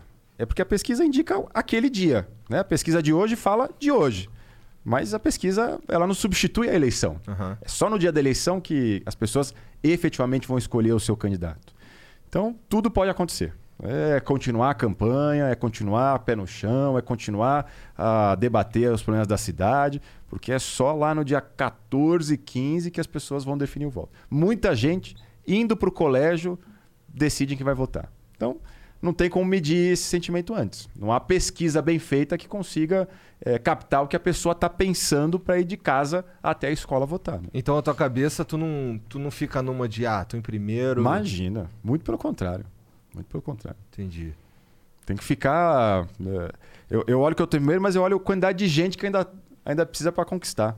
né? Você está em primeiro com 25, significa que você pode pegar mais 75. Ou- Eu tô olhando os outros 75. E o que que tu fala pra esses caras? Quais são tuas principais bandeiras? Veja, eu acho que a minha campanha é um pouco diferente da campanha dos meus adversários. Porque a minha campanha é uma cam- campanha, em primeiro lugar, de prestação de contas. Né? Diferente dos outros, que falam assim: olha, agora vai ter isso na cidade, agora vai acontecer aquilo, agora vai ser não sei o quê. Eu falo: olha, eu fiz isso. E aí, por conta do que eu fiz, agora nós vamos continuar a fazer desta forma. Então, a minha campanha é uma campanha em que eu presto contas do que eu fiz. Veja que você não conhecia a questão da regulamentação dos patinetes aqui Sim, na sim, cidade. sim. né? Então, tem muita coisa que eu preciso prestar contas para poder falar sobre os próximos quatro anos. Então, a minha campanha, é, se olhar o horário comercial, você vai ver, é, a, hora eleitoral, você vai ver que tem muita coisa assim do que eu fiz como prefeito. Às vezes até falo mais do que eu fiz como prefeito do que eu vou fazer nos próximos quatro anos. Exatamente porque eu preciso falar para as pessoas defender eh, o que aconteceu na cidade de São Paulo. Então, eu acho que os grandes desafios que nós vamos ter para o ano que vem, por conta da pandemia, como eu disse, são três. É a educação, por conta desse tempo que as escolas ficaram fechadas, vamos ter que acelerar para poder recuperar esse tempo, esse conteúdo Você acha pedagógico. que basta só abrir as escolas de novo? Não, muito pelo contrário. Você ter uma ideia, nós estamos comprando 465 mil tablets com acesso à internet, com chip de acesso à internet, para dar para todos os alunos da rede municipal, para que a gente possa, no ano que vem, ter escola em período integral. Então, na parte da manhã ele vai para a escola, na parte da tarde ele continua a trabalhar dentro de casa Com com, chip e com acesso à internet. Isso é Legal, interessante. legal. Tu, fala, tu fala disso aí no teu programa político e tal. Sabe por quê? Porque não adianta ter uma, ter uma escola com aula digital se o moleque não tem um celular, não tem um Claro. computador. Esse então. ano a gente teve que correr, né? Então a gente conseguiu montar aplicativo, eh, o governo do estado ajudou disponibilizando através da TV eh, Cultura. Então a gente conseguiu algumas formas. A gente sabe que grande parte da população tem internet, mas não tem 3G, mas não tem acesso à internet. Então a gente está agora comprando. Imagina comprar 465 mil tablets de uma vez só, tudo com acesso à internet, para dar para os alunos. Da onde vocês compraram? Aí faz o quê? Tem que fazer uma licitação. Tem que fazer uma licitação. e. Fazer a licitação. Aí demora. blá, blá, Aí, blá. aí para no Tribunal de Contas, porque o Tribunal de Contas diz que a gente tem que comprar, mas tem que comprar a película para proteger os tablets. Então a gente muda Ah, mas eu acho que o isso é acertado, viu? Porque a película aumenta a vida Mas útil cê- pra caralho. Você vê a- a- a- a- o Sim, nível sim. de detalhe Sim, que a gente sim. precisa descer numa compra como essa. Sim, sim. No Brasil, São quatro, é uma compra No Brasil- milionária, né? É. o primeiro semestre de 2020, é, juntar todas as compras dá 500 mil tablets comprados. E essa era a Então, só, demanda. só para você ter a, a dimensão Ou seja, São Paulo é comprou demanda. 90% dos tablets do Brasil inteiro. Não, nós estamos Pra comprando políticos, o que o é, Brasil inteiro comprou em seis meses. Pica demais. É, é- é muita coisa. Né? Então, E de onde sai essa grana, Brunão? da Prefeitura de São Paulo. Sim, mas. Como? Da onde você tirou? Do orçamento da educação. É. A gente porque Tinha imagina, uma grana livre ali. durante esse período, no- As escolas estavam as fechadas. escolas ficaram fechadas, tal. alguns custos você não tem, Faz né? você sentido. se reorganiza. Educação é uma área que você tem obrigação de gastar 31% do orçamento. Então, é, se tiver tudo muito bem, ma- maravilhoso, não precisa de recurso para nada, eu tenho que gastar 31% com educação. Então, é uma verba carimbada que eu tenho, que eu sou obrigado a gastar com a Secretaria de Educação. Que meio que força, se tudo estiver bem, melhorar. Exatamente. Exatamente. Mas Então, é também uma, mais uma daquelas leis meio toscas do Brasil. Ah, não, é dessa. dessa, eu- dessa Ah, eu- pra mim é tipo teto, tá ligado? Assim, ah, eu não confio no brasileiro pra fazer as leis, então vamos pôr uma lei burra aqui só pra não dar merda. Tá ligado? Não, essa eu gosto, porque nesse caso, e no caso da, da saúde também, tem esse lance de tá bom, tá bom, mas como eu tenho que gastar uma grana aqui, melhora, sei lá. Vamos pra Não, e eu acho que nós estamos aperfeiçoando. Por exemplo, o Congresso acabou de votar o novo Fundeb, que é um recurso que o governo federal manda para todos os municípios para poder investir na educação infantil. Então, agora, esse novo recurso, daqui a três anos, ele também vai ser distribuído de acordo com o resultado do, do ensino naquela cidade. Então, se você vai melhorando a qualidade do ensino, você vai recebendo mais recursos do Fundeb. Legal. Porque é claro que às vezes você colocar, um, ó, você é obrigado a gastar mil. Bom, mas eu preciso de 900. Para que eu vou gastar mil se eu preciso de 900? Porque eu não gasto esse 100 na saúde, na habitação, no transporte e tal. É, então, agora, colocando mais critérios e pagando melhor aquele que trabalha melhor, aí eu acho que vai um pouco na linha do que você mencionou. Aham. Porque senão é um gasto que eu posso colocar, ah, é, limpo a escola, faço não sei o quê, e não tem nenhuma efetividade, não tem nenhum Sim. resultado prático. A partir do momento Isso que eu se a gente levar cobro o em resultado. consideração que o cara tá sendo honesto, porque ele pode supervalorizar aqui, ali, não Ah, sei o bom. quê e tal. É, claro. É. Isso, pois né? é. Isso aí pois é, É. Infelizmente. Quem Mas isso dera é um dia a gente pudesse acabar com isso no país. né? Isso é legal porque é, na prática a gente acaba premiando o bom Exatamente. e não premiando o ruim, né? Porque assim, ah, Exatamente. aquela escola ali é ruim, então Porque, olha, vamos, vamos- vamos abrir esse parênteses aqui, que esse parênteses é legal. Como é que eu melhoro a educação? Queria saber. No que, que eu gasto? Que eu falo, não, eu vou gastar nisso aqui, porque a hora que eu gastar nisso aqui, vai melhorar a qualidade do ensino. Eu acho que é em professor. Então, é no salário? Porque ele Você é fala assim, não, eu vou te pagar aqui, ao invés de pagar 3 mil, eu vou pagar 4 mil. Eu acho que a gente tinha. Assim, eu sou um imbecil nesses assuntos aí. Não, não, não, beleza? é- Mas eu acho que é assim. A, a gente tem uns professores muito bons que estão que tão trabalhando naquela escola lá porque ela paga muito melhor. Daí, se essa daqui fosse competitiva, talvez o cara viesse pra cá. Não sei, é uma lógica que eu. Não, não, não é uma coisa simples. É claro que o professor é, é parte, é uma parte importante dessa resposta. Mas vamos lembrar que na rede pública nós estamos falando com o professor que tem estabilidade. Então, eu também não posso mandar embora o professor que eu acho que não está produzindo E aí legal. já tá também um pouco do, do, do Né? porquê é ruim o sistema hoje em Então, dia. então, assim, é parte da solução, mas também é parte da solução se parte do que eu pago é por meritocracia. Sim, sim. Então, a escola atingiu os índices, eh, o professor atingiu o índice, aí eu dou um bônus maior para ele. Aham. Então, é, é, e o que nós estamos implantando aqui na cidade de São Paulo, que foi inaugurado esse ano, pela primeira vez nós vamos ter um curso preparatório para o professor. Porque antes que acontecia? Ele passa no concurso, vai para a sala de aula. Então, na sala de aula eu tenho o professor que passa em concurso. Mas Só que eu tenho que ter na sala de aula o professor que tem didática. Aham. Então agora ele vai para uma escola, que é a escola dos professores, e só quem é aprovado na escola é que eu posso botar na Ah, sala de aula. legal isso. né? Então, é, investir no pro- é, é, continua investindo no professor, mas não é só no salário. Sim. É Mas na um qualificação filtro dele. De qualidade Claro. ali, né? Infraestrutura.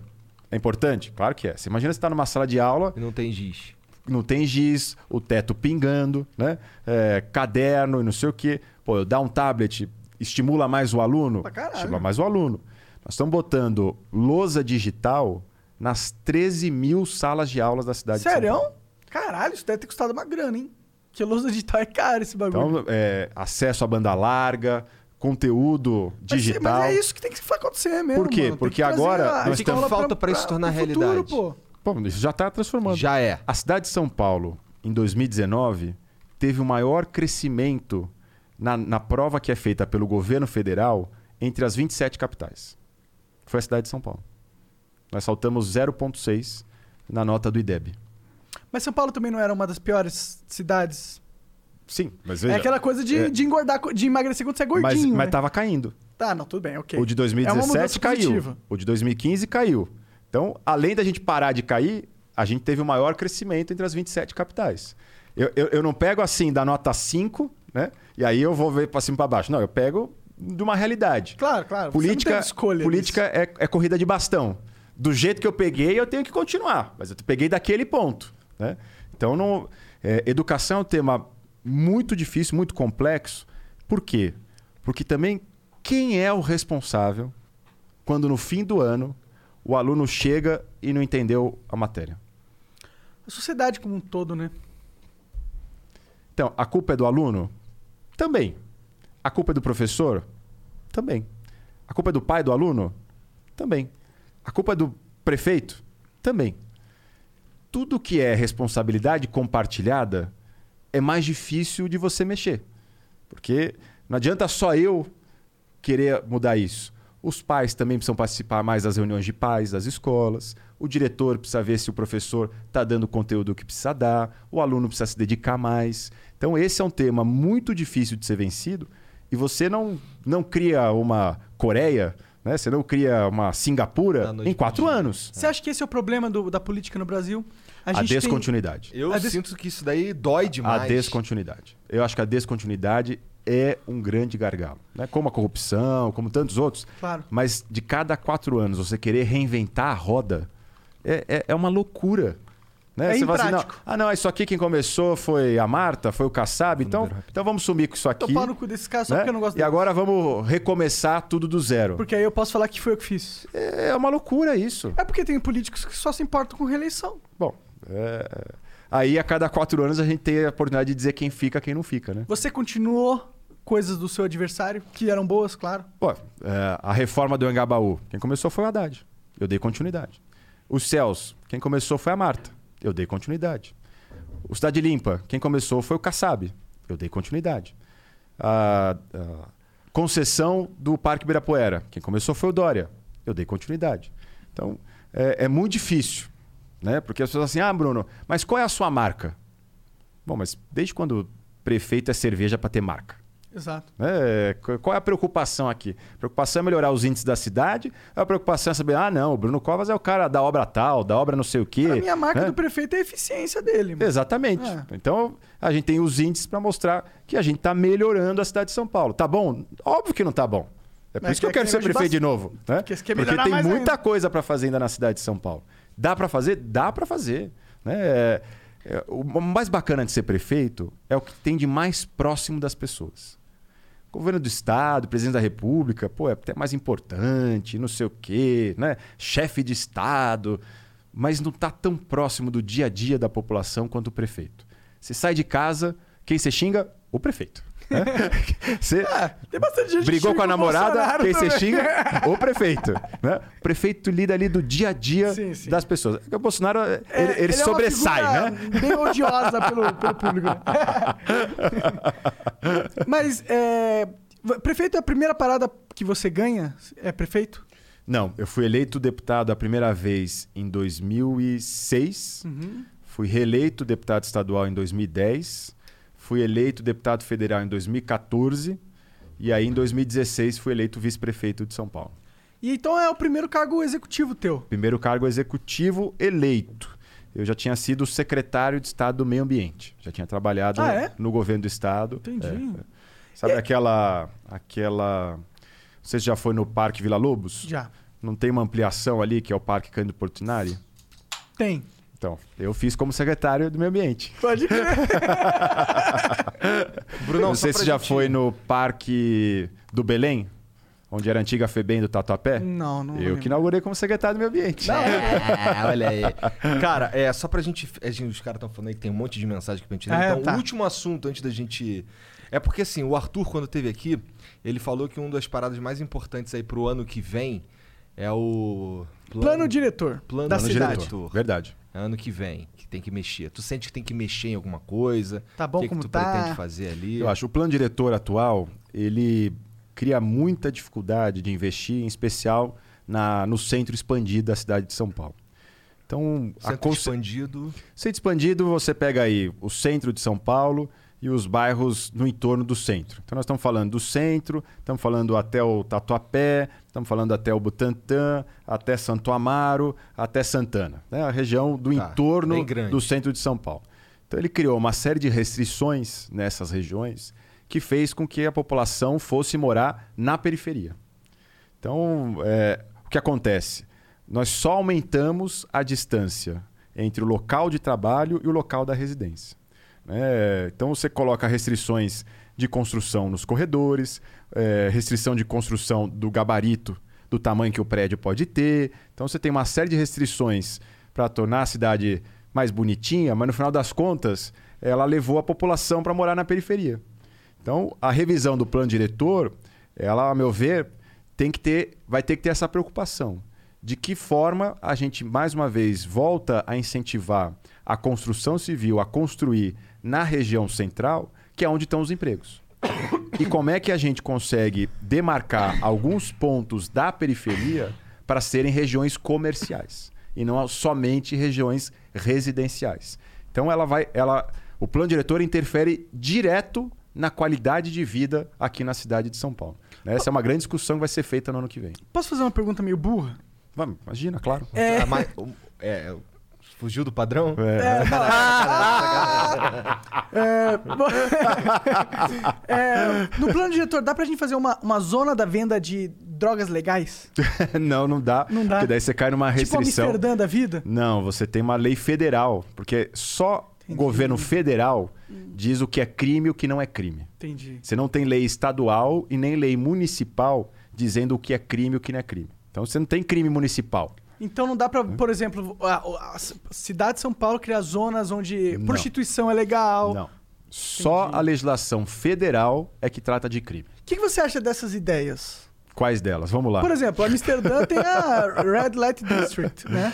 Olha, É, e é lá é um tipo uma zona turística. Dizem que as, as meninas que Mas trabalham lá. hoje o crime, Segurança. o crime, a prostituição não é o crime, né? O crime é, é explorar a prostituição. A prostituição não é crime Então a, a- a prostituta não comete crime. Entendi. O gigolô é que comete crime. Entendi, Tá? Então hoje não, não tem crime na prostituição. entendi. Então isso já é legislação federal hoje em dia. A questão das drogas, que é a outra que você coloca, é um tema realmente muito, muito polêmico. Eu, a princípio, sou contra. Porque eu não sei exatamente qual vai ser a consequência a hora que a gente legaliza isso. Né? Eu sei. Hoje é um pouco. você sabe em especial para você. Olha, sei bastante. É uma questão assim de, de fé hoje em dia. Né? Ah, não, eu sou contra, eu sou a favor. Tem tal. exemplos também, não né? é só fé, não. Mas então, o que, que eu acho? É, O Uruguai, recentemente, é, regulamentou e legalizou isso. De forma errada, na minha visão. Mas eu acho que vai ser a experiência que nós vamos poder ver o que acontece num país latino-americano. Ah, não, mas isso não é, é ruim porque a, a lógica é lógica. Bom, Num país ame- latino-americano ou nos Estados Unidos, se você restringe a oferta de quem pode produzir, você vai ter um gargalo na produção, você vai ter aumento, você vai ter uma restrição da oferta e aumento do- da demanda. Em comparação à oferta, vai ter aumento de preço, vai ter ainda o de tráfico. qualquer forma, Aham. o Uruguai vai ser um exemplo que vai poder nortear melhor a discussão aqui. Por que não a Califórnia? Porque a discussão. Porque é, é a realidade diferente. Não Não é, dá, é não dá para é comparar. igual, é não dá para comparar o que- os Estados Unidos com, a- com o Brasil. Tá sim, é tudo bicho, Imagina, pô. A gente é igual imagina. americano, É. mano. Pô, americano aqui conversando com nós em inglês, bebendo, Zé, é a mesma merda. Mesma merda. Bom, então vamos pros beats aqui, que senão a gente vai estourar o tempo. É, chat, então a gente vai ficar mudo aqui rapidinho. Para de mandar mensagem, porque senão não, vai dar vamos, tempo. não vamos ler, você vai perder Tá seu dinheiro. O cara isso. tem que ir embora, o cara é o prefeito, cara. É, Hoje é ele- segunda-feira. É, ele tem É coisas isso. pra fazer. É. Então vai ficar mudo, um, dois, três. Bom, vamos lá. O Silvio Santos mandou aqui 300 bits. Ma Oi, salve Flow, sou muito fã de vocês. Pergunta pro Covas como combater a Cracolândia equilibrando força tática da polícia e direitos humanos. Abraço, sucesso. Olha, Silvio, esse não é um tema simples. É, o mundo inteiro combate as suas cracolândias. Aqui na cidade de São Paulo não tem sido diferente. A gente tinha ali uma situação que o poder público era impedido de entrar. Então, até 2017, quando a gente começou a gestão, você tem uma ideia, a prefeitura não podia nem entrar para poder fazer coleta de lixo naquele espaço ali perto da Estação da Luz. Então a gente fez uma ação grande de intervenção da polícia em abril de 2017 para que a gente pudesse, pelo menos, estar presente naquele local. Eu, eu acho que a gente precisa fugir dessa dicotomia. Ah, não, é segurança ou direitos humanos. Ah, é saúde ou assistência. Não, não precisa brigar, não precisa ter assim uma linha, uma direção. A ação que tem que ser feita lá, que é a ação que a gente tem realizado, é em todas as áreas. É uma ação com a presença da polícia, a presença da GCM, porque é uma ação de combate ao tráfico e a gente vai incomodando, vai incomodando, e volta e meia é GCM apredejada, é não sei o que e tal. A gente tem que ter uma ação lá social, porque também as pessoas estão na situação mais deplorável possível, né? E É, essa coisa, ah, não, deixa ele do jeito que tá, porque eles têm o direito a lá. Não. É, a pessoa já está num jeito que ela não, não, não tá entendendo o que está acontecendo com ela.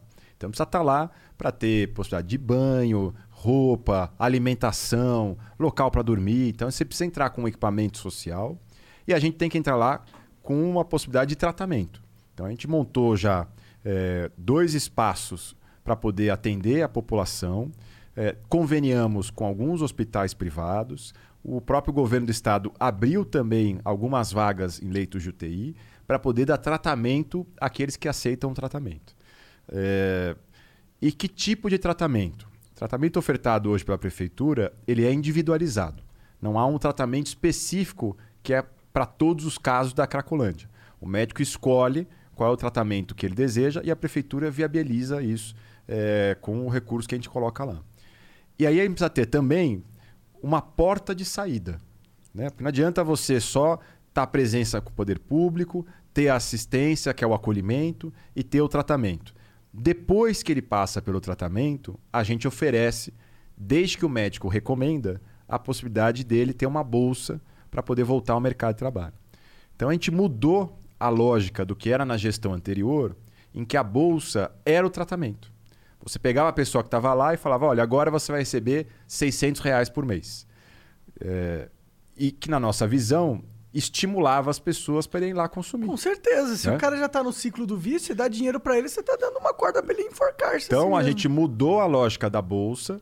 Somente aqueles que passam pelo tratamento e que têm a orientação do médico, a gente dá a oportunidade deles entrarem no mercado de trabalho como a porta de saída para o problema. Acabamos com a Cracolândia? Não acabamos. A gente tinha ali 4 mil pessoas, hoje são 1.200. Ah, mas agora tem outras menores. É verdade. Só que o pessoal da área da saúde prefere as outras menores porque é mais fácil você chegar para convencer. Porque quando está todo mundo junto, você cria um bloqueio, um escudo que os traficantes utilizam aquelas pessoas para não deixar o poder público entrar. Então a quantidade de pessoas que têm aceitado o tratamento também tem ampliado exatamente porque é mais fácil fazer esse tipo de abordagem quando você tem um trabalho mais específico e nas pequenas cracolândias. Beleza. Bom, o XXMV, XX, mandou aqui 300 bits. Salve, salve família. Comecei a acompanhar o Flow há alguns meses, mas já considero pra caramba, vocês são demais. Queria que fosse perguntado pro Bruno por que até hoje o metrô da Zona Norte de São Paulo, se não me engano, linha laranja, ainda não saiu. Ele planeja algo pro seu próximo mandato? O pessoal da região apenas vê os terrenos parados há muitos anos e não temos informações. Bom, é, eu explico, embora o, metrô seja do governo do estado, não seja da prefeitura. né? Muita gente não isso. sabe, mas é, a, a cidade cuida só dos ônibus. Quem cuida do metrô e cuida dos trens é o governo do estado. Então o Dória que tá vacilando. Exatamente. Mas espera, a obra já foi retomada. A gente já tem lá um investimento, porque lá você teve uma licitação que foi feita. É, a licitação ficou parada por questionamento judicial e agora foi retomada, ah, foram retomadas as obras. Nós vamos ter lá um investimento de 15 bilhões de reais. É o metrô que chega lá até a Brasilândia. Pra você ter uma ideia como isso vem sendo discutido, eu quando fui secretário do Meio Ambiente, em 2011 a 2014, eu aprovei o licenciamento ambiental da obra. Né? E agora ela está em andamento. Ah, então você foi? Viu? Caralho, então- parada? Ó, ó, da ó, hora. ó. Mas no estado também, né? então a obra está sendo retomada. É uma obra, inclusive, que vai juntar ali as faculdades. Ela passa pela PUC, ela passa pelo Mackenzie, ela junta em outras linhas do metrô. E é uma grande demanda da população da zona noroeste de São Paulo. Tá. Ah, o Toniski mandou 300 bits. Covas, por que você proibiu os restaurantes de servir na calçada? Qual o sentido? Os paulistas querem mais liberdade. Liberdade de ir e vir, empreender. Ser menos roubado pelos impostos e se sentirem mais seguros. Você tem propostas em relação a isso? Existe uma indústria da multa em São Paulo. Fato. Ah, durante sua gestão nunca existiram tantos radares. Você é contra a inovação? Ah, essa aqui foi. Essa Não, daqui é, é- tipo a minha, ó. É- Essa Os tá bom que ela patine- tá juntando É. tudo numa coisa só, Não, né? Ou que você escolhe o que você quiser É, é a responder. pergunta X tudo. Os patinetes, uma Olha das ótimas soluções de mobilidade urbana, você sepultou. Você devia ter pago uns 10 mil bits. É, Fez mandou. mais de uma aí. Manda um faca ele agora ele, pô. Vamos- Mas esse negócio do restaurante, vamos no o estilo Jacan Jack. ficou puto com você, Vamos- cara. vamos- É, o Jacan ficou puto. É, eu vi essa parada. Vamos, vamos por paz. Vamos começar pelos restaurantes. Tá. É, primeiro, só esclarecer, porque muita gente também ficou na dúvida. A gente não impediu de servir ao ar livre. A gente pediu de servir na calçada. Então, um restaurante que tem parte aberta, ela pode continuar a funcionar de forma aberta. Por quê? Porque a preocupação nesse momento de retomada era retomar sem aglomeração. Era retomar sem acontecer aqui o que aconteceu em Londres, quando retomou os pubs, sem acontecer aqui o que aconteceu lá na Zona Sul, no Rio de Janeiro, quando retomaram os restaurantes. E por quê? Porque a calçada, o dono do restaurante não consegue controlar quem é que está na calçada. No restaurante, ele consegue controlar o acesso das pessoas. Então, a utilização das calçadas foi, no primeiro momento, proibida exatamente para se evitar as aglomerações nas calçadas. Então, a gente já começou a trabalhar de que forma liberar as calçadas, evitando aglomeração. Começamos um projeto piloto ali na região central de São Paulo. O projeto piloto deu certo. Então, ao invés de utilizar a calçada, a gente utiliza a, a, a faixa em que você tem os carros parados para poder ampliar a calçada, manter a mobilidade das pessoas, porque também quando você ocupa com mesa e cadeira, você dificulta a mobilidade, as pessoas vão parar na rua para poder andar. Então você também tem um problema de mobilidade na cidade de São Paulo. Faz sentido. né? Aí, aí ele fala, e o direito de ir e vir? Bom, é exatamente para garantir o direito de ir e vir que a gente tomou esse tipo de atitude. Deu certo, a Vigilância Sanitária aprovou o projeto piloto e agora nós estamos replicando esse projeto piloto para outros cantos da cidade de São Paulo. Então, é, volto a dizer, a flexibilização ela foi feita para que a gente pudesse ter a preservação dos empregos, mas sem ter um segundo pico da doença na cidade de São Paulo. Não adianta sair liberando todo mundo e fazer que nem é, Madrid, é, fazer que nem Paris, fazer que nem Londres, que está rediscutindo o lockdown. Porque as pessoas voltaram a se aglomerar e o vírus voltou a circular na cidade. Mas será que eles não estão discutindo lockdown agora porque eles foram muito eficientes em fazer o lockdown antes? Bom, se tivesse sido muito eficiente, é, o vírus tinha terminado, né? Não é bem assim. Porque ele está voltando agora. Mas é porque, pô, o vírus tá indo no mundo todo, né? Não é tão fácil controlar a proliferação desse vírus. O, o- o é lockdown a minha ele foi impress- muito mais Ah. eficiente, por exemplo, na Nova Zelândia, que é uma ilha. Faz sentido. A hora que você deixa todo mundo em casa, é uma ilha. Né? Aí Aquilo- cura todo mundo, acabou. Não é, não é que o cura, surto. o, o- o vírus não transmite, as Sim. pessoas podem voltar a circular. Sim, sim. Agora, numa cidade como São Paulo, em que a gente tem 1.740 ruas que fazem divisa com outros municípios. Então, a rua de um lado é São Paulo, do outro é Guarulhos. A rua começa em São Paulo e termina em Santo André. Como é que eu faço? Decorando isso em casa? cara? São quatro anos de, de aula, né? Eu tenho que agora, pelo menos, mostrar que eu sei, eu aprendi alguma coisa, pô. Como é que eu faço lockdown na cidade de São Paulo com 28 municípios no entorno aqui é, que ah, você não sabe onde começa uma cidade e onde termina a outra. Então, a realidade da cidade de São Paulo não permitia é, o lockdown. Então, ela permitiu a quarentena que a gente fez foi uma quarentena é, de manter os serviços essenciais abertos. As pessoas não foram proibidas de sair de casa. Então, ninguém era preso porque saía dentro de casa. né? Graças a, Deus, gente né? Porque estimulava. se fosse também, né? Então, mas o lockdown a é gente tá isso. vivendo num, num país de, porra... Mas o lockdown é isso. Eu acho, eu, por exemplo, eu não sou, eu sou contra o lockdown. eu sou mesmo. Eu não gosto dessa parada, não. Eu acho que a gente não tem que ser autoritário com os seres humanos, não. Tempo do lockdown. É, vamos lá, pera. Aí ele fala dos restaurantes, multa. É. A gente hoje multa menos na cidade do que se multava. E a gente já tem uma normativa municipal de proibir eh, o radar escondido. Então, qualquer um, Mas você sabe o que tá rolando aqui, né? qualquer um, pode avisar. Pode me avisar. Se tiver qualquer radar escondido, me A gente avisa. tem os seus contatos, cara. Pode passar, pode passar. É, porque, é, inclusive, quem recorre dizendo que o radar estava escondido ganha o recurso. né? É proibido multa de radar escondido na cidade de São Paulo. Aí, viu, seus policial mequetrefe? Prefeito falando, cara. Bom, ele falou de multa, ele falou de inovação, a questão dos patinetes eu tinha já falou, respondido. Tinha mais Ah. uma. Acho que é isso. Ah, se. Como é que é? Ser menos roubado de impostos e tal, e se sentir mais seguros, não sei o quê.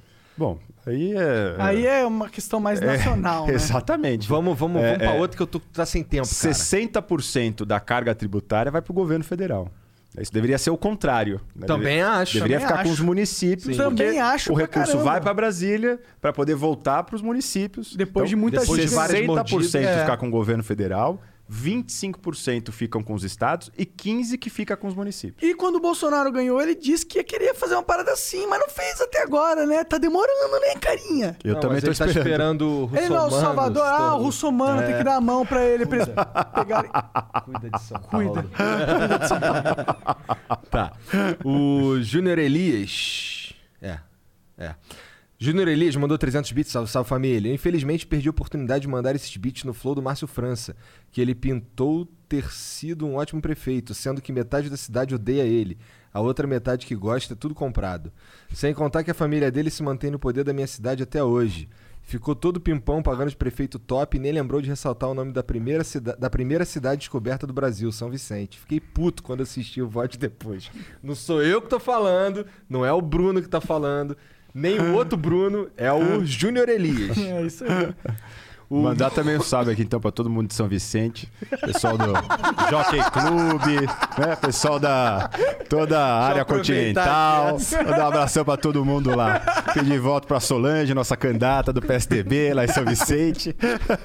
O Mitsui Gamer mandou 300 bits. Manda salve pro Lucas. Aí, salve Lucas. Valeu, cara. O Kyodo, Kyodo BR mandou 10 mil bits. 10 mil bits é aquela propagandinha. Fala galera, meu nome é Fagner Padovan, sou fundador da do EFS. Aproveitando a presença do prefeito e candidato à reeleição no Flow, queria primeiramente saber quais as propostas que ele tem para os modais elétricos e por que hoje alguns parques municipais, como o Parque do Povo, não permite a entrada de veículos de micromobilidade Verdade, elétrica. a aclimação também não. Por Mas exemplo, se hoje o Monark tentar entrar com o Sherman dele no Parque do Povo, será barrado. Sabemos que os modais como patinetes, bikes e monociclo, e aí acaba do nada. Sério? Bom, mas. Bad é vibes. Mas, ó, eu entendo o sentimento do cara. Vamos, vamos, vamos. Eu não tenho nenhum problema a gente discutir de que forma fazer isso. Também tem um certo receio, você imagina no Parque do Povo qualquer um entrando com. é, é, O monociclo. Um monociclo, o meu, inclusive, chega a tal. 80 km por hora. Então, imagina isso com criança andando pra lá e pra cá. Sim, mas você pode Não sabe o que a gente combinou? Toda Não, vez é que o simples, né? passar no, no radar, ele mostra a bunda. Ah, é sua? Ah, é sua? Ah, rapaz do céu! Meu Deus, como ela é branca! Cara, é minha mesmo, é minha mesmo. Ele tá Nossa! Eu tenho uma galeria! Essa foi foda. então tá, então isso aqui é algo Vamos, que... vamos, vamos pensar, porque assim, é, né, um parque, vou dizer, o, o Ibirapuera ele chega a 100 mil pessoas no final de semana. Sim. De que forma liberar isso? é, também sem criar nenhum outro problema. Sem Ah, o Ibirapuera ninguém, tá então. liberado. Eu ando lá direto. Mas lá, lá tem espaço. Lá tem espaço pra caralho. Muito o bom. Parque do inclusive. Povo Abre é um pouco mais restrito o espaço e as pessoas circulam. Você não tem aquele respeito pela, pelas faixas de, de, de, de bicicleta e não sei o quê, como uma coisa mais organizada no Ibirapuera, É. já está mais consolidado. Não tem nenhum problema em discutir essa questão. Só pensar que é, o parque é de todo mundo. Então não dá para, ao resolver um problema, criar, outros. outro. Com certeza. Tá? Nenhum problema em Olha- relação a discutir essa forma. Pra mim, pros modais, se não fizer mais nenhuma lei, tá ótimo. Acaba assim. Não, mas vamos discutir de que forma liberar isso Aham. sem garantir, sem criar Cara, eu vou, problema. vou te falar, pra mim andar de monociclo na rua é a melhor coisa. Tipo, eu Mas na eu- rua, eu tô- ele tá falando dentro do parque. Não, não, eu sei, mas eu subo na calçada, às vezes eu entro na contramão. É muito bom, cara. Eu chego mais rápido que o Igor em todos os lugares. Verdade. É. Ó, o Luca, Luca Delaniese mandou 600 bits. Brunão, quando vai, quando vai ser o carnaval? E a retomada dos eventos? Meu voto é seu. Abraço. Olha, o carnaval a gente está definindo isso com as escolas, com. Estou também em contato com o prefeito Neto, lá de Salvador. É, é muito difícil fazer carnaval antes de vacina. Porque você imagina um milhão de pessoas na Paulista sem ter a vacina. É foda. Mas já Então tá, é- tá é- rolando nas praias já, né? Então, mas, pô, mas eu sou o responsável pelo que acontece na cidade de São Paulo. Mas, pô, você tem eu não que... posso pegar o mau exemplo e falar, não, tá errado lá, Tu não então pode deixa eu fazer aqui. promover Mas, que- carnaval, mas a questão né? é que o mau exemplo tá acontecendo e não tá realmente causando algo ruim, tá ligado? Bom, mas aqui será na cidade a gente não está evitando. Será que a gente não chegou numa evolução Como é que eu faço a hora que eu estimulo isso? Eu não posso estimular a aglomeração. É, é verdade, né? Não É dá. uma Como é que eu situação- boto dinheiro público para as pessoas se Não, juntarem. Não, não- não- É não verdade. Não dá. é. Agora, é, é, é, você foda. acha que eu não sinto fado do carnaval? Carnaval trouxe para a cidade É de foda. São Paulo esse ano 2 bilhões de reais. Entre hotéis, utilização de táxi, Uber, restaurante. Não é 2 bilhões que foi para o cofres da prefeitura. 2 bilhões que Pra foi para a cidade de São Paulo. É, é- é- é importantíssimo. Agora, nós estamos numa situação que não dá para não dá para ter descontrole geral. É um milhão de pessoas na Rebouças, num bloco da Daniela Mercury.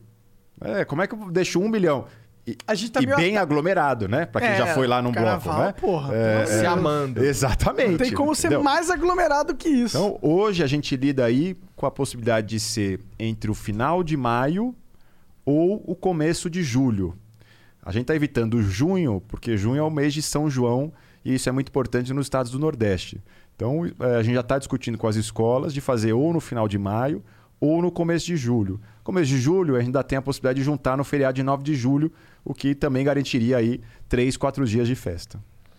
Tá, ah, o LP Magal mandou aqui 10 mil bits. Igor e Monark, sabiam que, o BR, que um BR desenhou o Ozob no Jovem Nerd no Cyberpunk 2077? Ficamos sabendo, muito foda, mano. Fez parte do The Last of Us 2, Call of Duty, trabalha nos maiores IPS, IPs de games do mundo. IPs. É, porque ele não faltou o I aqui então. Ah, o nome dele é Reinaldo Siqueira. E sabiam que esse ilustrador, junto com um médico chamado Luiz Esse, Felipe, na verdade, tá certo. Desculpa. e o próximo Caetano Veloso, chamado Gabriel Lima, tem o melhor podcast do Brasil, Afogados no Sofá. Fala desde temas cult como psicanálise até temas pop como animes e games. Afogadosnosofá.com. Vamos gravar com vocês, hein? Pô, não vai não, mané. Só porque tu falou que vocês têm o melhor do Brasil. O melhor do Brasil sou eu, porra. Como assim? Desculpa, não, eu ia falar merda. Deixa quieto. Beleza, aí, ó. Podcast do moleque, afogadosnosofá.com. O, ele mandou de novo aqui, ó. LP Magal. Ah, não, esse aqui é uma cópia, o Jean vacilou ali. O Excelsior01 mandou 600 bits. Quando vai rolar o debate dos candidatos no Flow? Queria ver o Bruno e o Arthur discutindo de verdade sobre propostas. Cara, isso aí eu não sei nem se. Eu não sei. Ah, verdade. O quê? Você conversaria com o Boulos? Nessa mesa? Só de sacanagem. Desse mesmo jeito que a gente bebendo, falando merda, foda-se. Olha, agora na campanha é difícil. Porque Difícil. você tem que juntar todo mundo. É verdade, ah, né? Tem isso. Não, não entendi. Não pode só Você fazer tem regra dois? pra isso. Ah, Tem que é? fazer- você tem que botar os 11.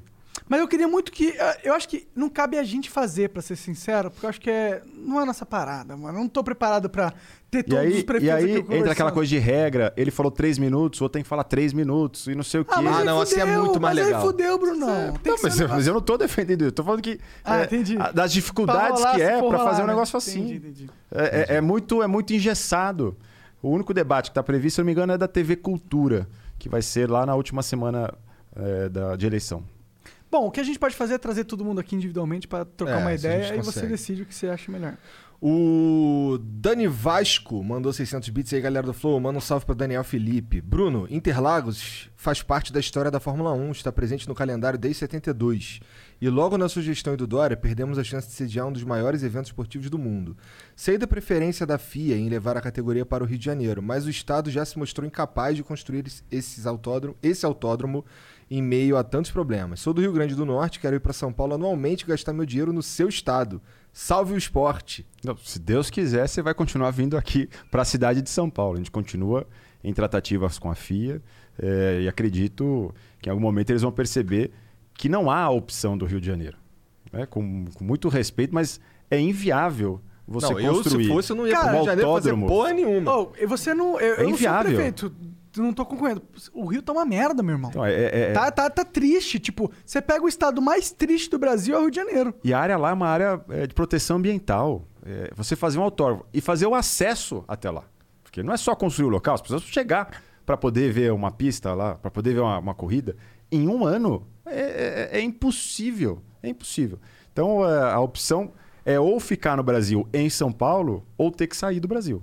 Então, Fica a- no Brasil, pô. é, a gente espera em algum momento poder convencer a, a- a organização do evento de manter a prova aqui em São Paulo e poder, Mas quem é o quê? sabe, Eles comemorar. puto com São Paulo? É grana o problema? O que que é? É grana, claro. Eles querem saber qual é o. Quem é- qual a cidade dá que mais, paga né? mais. Exatamente. Entendi, entendi. E se o Rio for pagar mais, mas fazer um evento de é bosta, melhor não, não, mas não vai pagar mais. Não vai. O Danilo Lohan mandou 600 bits. Igor e Monarco, eu apoio vocês desde o Flow 11. Gostaria de pedir um salve e indicar um convidado. Gostaria muito que vocês convidassem Celso Russomano. Uai, tá conv... já Tá convidado, caralho. Celso. Eu sabia que eu conversei com o Celso Suman 10 anos atrás? Tá, Ah, é? cala a boca que a gente tem que ler essa Tá, porra, o cara desculpa, tem que ir embora. foda-se. Aí, ó, salve aí o. Como é o nome do moleque? Danilo. Valeu, Danilo. Lê aí. Rapidão. A Libertina mandou 600 bits, salve, salve família. Tem uma pergunta pra fazer pro Bruno. É em relação às pinturas que as prefeituras faz apagando várias artes, inclusive de artistas renomados. Isso não é um dinheiro jogado fora? Aí, um ciclo sem fim é apagado coisa linda, várias histórias e criado espaço para e criado mais espaço para serem pintados. Ô, isso é real, mano. Tem uns Também- artistas que são também internacionalmente acho- famosos, Também mano. acho um absurdo. É, toda vez que isso acontece, a gente apura quem são os responsáveis por isso. Só é autorizado a fazer quando solicitado pela prefeitura. Mas volta e meia a equipe acaba errando e aí a gente cobra da empresa responsável por isso. Mas nenhuma é, pintura, nenhuma passar branco ou passar assim em cima de pintura é, de artista é feito com autorização da prefeitura. Quando isso é feito, é feito sem autorização e a gente cobra e lamenta o ocorrido. O Steve Alive mandou 600 bits. Gostaria de saber o que você acha de promover os debates, visto que foram todos cancelados na TV. Eu não tenho coragem de votar no- no- em você porque não tenho confiança suficiente. Gostaria de ver as suas propostas sendo expostas em frente aos demais candidatos. Creio que não precisa ser necessariamente um debate na TV, mas poderia ser promovido até mesmo na internet, ou talvez até pelo Flow. A gente falou sobre isso aqui, na verdade. Vão ter, devem ter também dois debates, se eu não me engano, feitos pelo UOL e pelo eh, Estadão, que vão ser com os quatro principais candidatos, não vão ser com os 11. Ah, então daria, pô. É. Daria pra você vir aqui mais um cara. No Ó. Arthur não foi lá com. quem não sei sabe, hein? Quem sabe. Vamos fazer você o Vamos Boulos, verificar, cara. Vamos verificar. Bom, aí Mas tem... olha, não fui eu que cancelei os debates, né? Foi Até- sim, cara. Fica até parecendo Mas assim. sim, não, o, não, em o Bruno é o primeiro, prefeito. Como é que eu primeiro. fiz? Ah, Eu vou pegar ele- Paulo pra mim. Escondido. tá, aí aquele cara que tava falando do monociclo, continua aqui, ó. Ah. Monociclos elétricos são muito benéficos para a cidade, pois não emitem po- poluição no ar nem sonora. Fora outros benefícios em relação ao trânsito e qualidade de vida. Temos um encontro chamado. Esse aqui tu vai gostar. EFS Electric First Saturday. O maior encontro de mobilidade elétrica do Brasil, que acontece todo primeiro sábado do mês na Avenida Paulista. Gostaria de convidar todos para conhecerem, mesmo se você não tiver o veículo, te emprestamos para a hora do evento e convidar o Monark. Então o site é efsbr.com.br. Primeiro sábado do mês, logo logo tá vindo aí, né? Maneiro, maneiro, gostei. Vou aparecer lá na Paulista. O Loxord01 mandou 1.200 bits. Boa tarde, família. Parabéns pelo trabalho em ser os mais independentes possíveis em relação aos convidados. Acho isso a coisa mais foda e necessária na internet nos dias de hoje. Gostaria de perguntar para o atual prefeito sobre os canais de contato da população com a prefeitura. Se ele pensa em utilizar novas tecnologias para isso. Sim, parte hoje do que é o 156, já é por aplicativo, isso já funciona na prefeitura, nós estamos ampliando cada vez mais e a gente já conseguiu chegar a 100% dos processos não são mais em papel, é tudo eletrônico. Então hoje não tem mais processo dando entrada na prefeitura no papel. Ai, pelo amor As de Deus, pessoas graças só- a Deus. Só dão entrada em novos processos de forma eletrônica na cidade de São Paulo. Isso é novidade? é novidade, a gente fez nessa gestão. E na- na- na- até o fim do ano que vem, nós vamos ter o prontuário eletrônico. Então, ao invés das pessoas ficarem é, tendo que guardar num papel o que aconteceu, você chega numa OBS hoje, é uma sala com um monte de papel guardado do, do que já aconteceu com as pessoas que frequentam aquela OBS. E cada OBS nós estamos falando de 20 mil, 25 mil pessoas. Nossa senhora. Então agora vai ser tudo no celular. né? A pessoa no celular vai Até ter acesso ao pra- prontuário Sim, dela. usa- usa a é, inteligência os da exames, tecnologia. as consultas. Então estamos transformando é tudo em tec- nova tecnologia, porque não tem sentido mais você guardar tanto papel. É, inclusive, um- isso só prejudica o serviço que é prestado. Porque você imagina se você não acha o prontuário, como é que o médico vai saber o que a pessoa já teve, que remédio que já Claro. tomou? A pergunta que fica é por que em 2020 a gente tá fazendo isso, né? Não, mas Por- isso, não, isso a gente. Para você licitar, para você escolher a tecnologia, para você buscar o recurso. A gente começou a discutir isso em 2017. Em 2019 eu fui até o Washington. Ok, mas por que, que em assinar com o 2017 a gente que tem isso em Ah, bom, falando- falando de É, tu, não. ah, tá, falando tá de- É, calma, Você está calma. falando que é porque eu tô deixando pro, pro, Não, pro pô, você tá eleitoral. muito acostumado com a TV, cara. O Lockzord. Calma aí. Mas olha, só, Não, só, só, só para Claro. dar um exemplo aqui. Eu, em 2017, eu fui. Eu era o secretário de subprefeituras. né? E comecei a visitar as subprefeituras. Cara, as subprefeituras rodavam com 386. Puta que o. pa- Desculpe. Aquela, a- aquela, aquela tela verde Que isso, cara? que o quadradinho branco vai piscando, e aí você vai digitando, o quadradinho branco vai andando. Aham. Era isso que a gente tinha nas subprefeituras. Pra você ter uma ideia. Então você, você imagina. 2017? 2017. Você imagina você fazer eh, logística Cara, eu não consigo de acreditar serviço nisso, não. de tapa-buraco Com com, um- 486. com uma coisa assim. 386. 386. Então você Pior estabelece- ainda, né? Sabe o que acontecia? De cada três buracos que a equipe chegava para tapar, de cada dez buracos, três não existiam. Por quê? Porque você ligava lá e pedia para tapar o buraco em frente à sua casa. Só que o seu vizinho em frente pedia a mesma coisa. Então eu ia, atendia o seu pedido.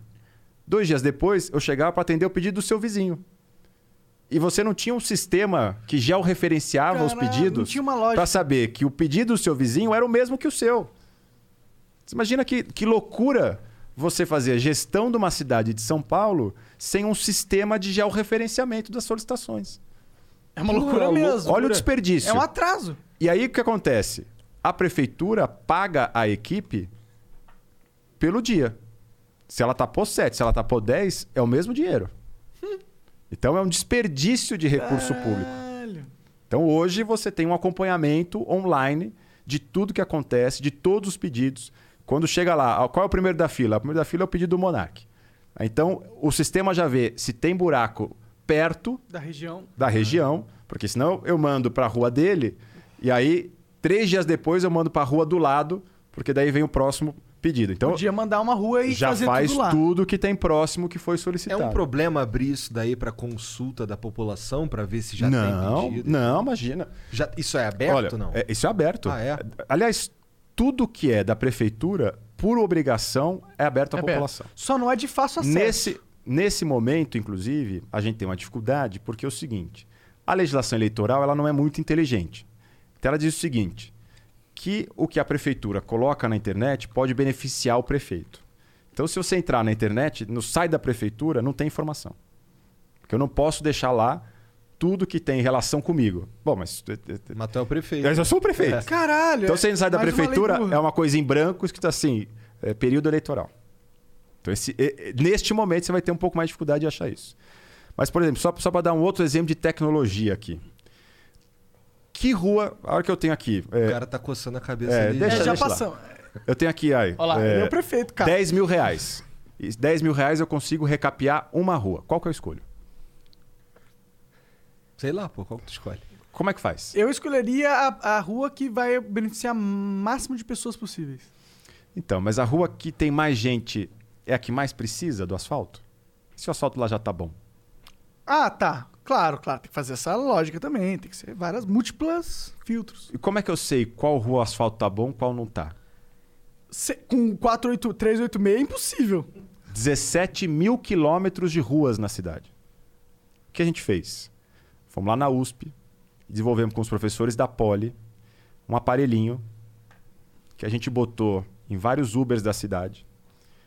Aí o aparelhinho fica lá. O que ele faz? Ele mede a trepidação.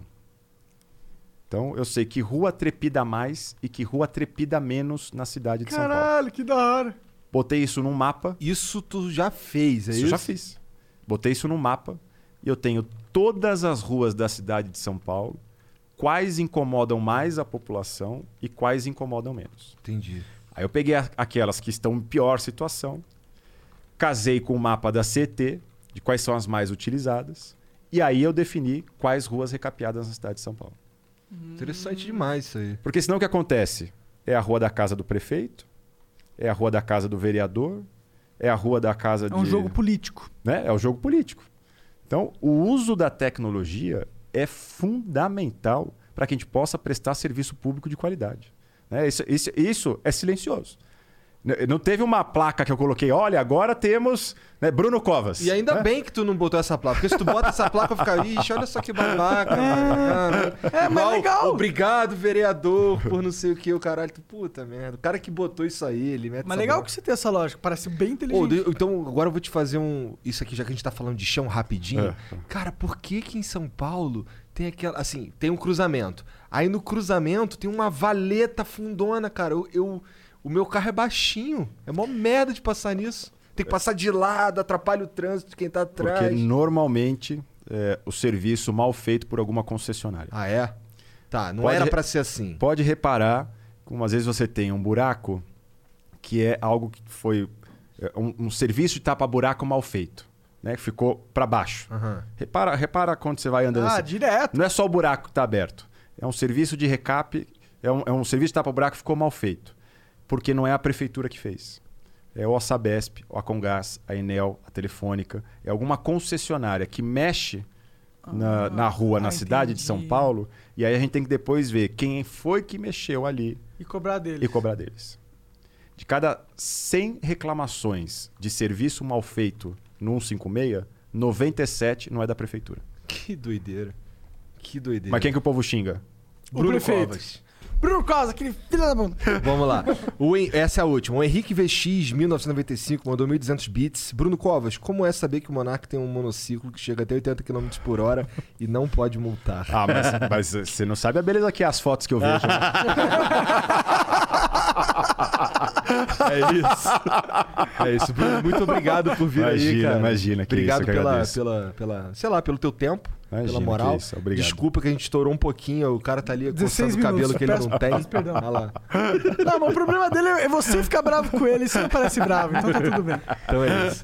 Bom, então obrigado a todo mundo do chat aí, obrigado a todo mundo que acompanhou. Tu quer falar mais alguma Qual coisa? que é o cara? Tem que falar teu número? à É. disposição, meu número é 45. Quem quiser me procura no meu site, na internet. Estou à disposição de vocês. Valeu. Muito obrigado e parabéns pela iniciativa. viu? Obrigado, cara. Normalmente essa coisa, ah, é jovem e tal, deixa os políticos pra lá, vocês trazerem os candidatos aqui. Tomara que outros façam que nem vocês. Sim, parabéns. sim. Obrigado, Valeu, cara. obrigado. Valeu. É isso, chat. Um beijo pra vocês. Boa tarde. Tchau, tchau.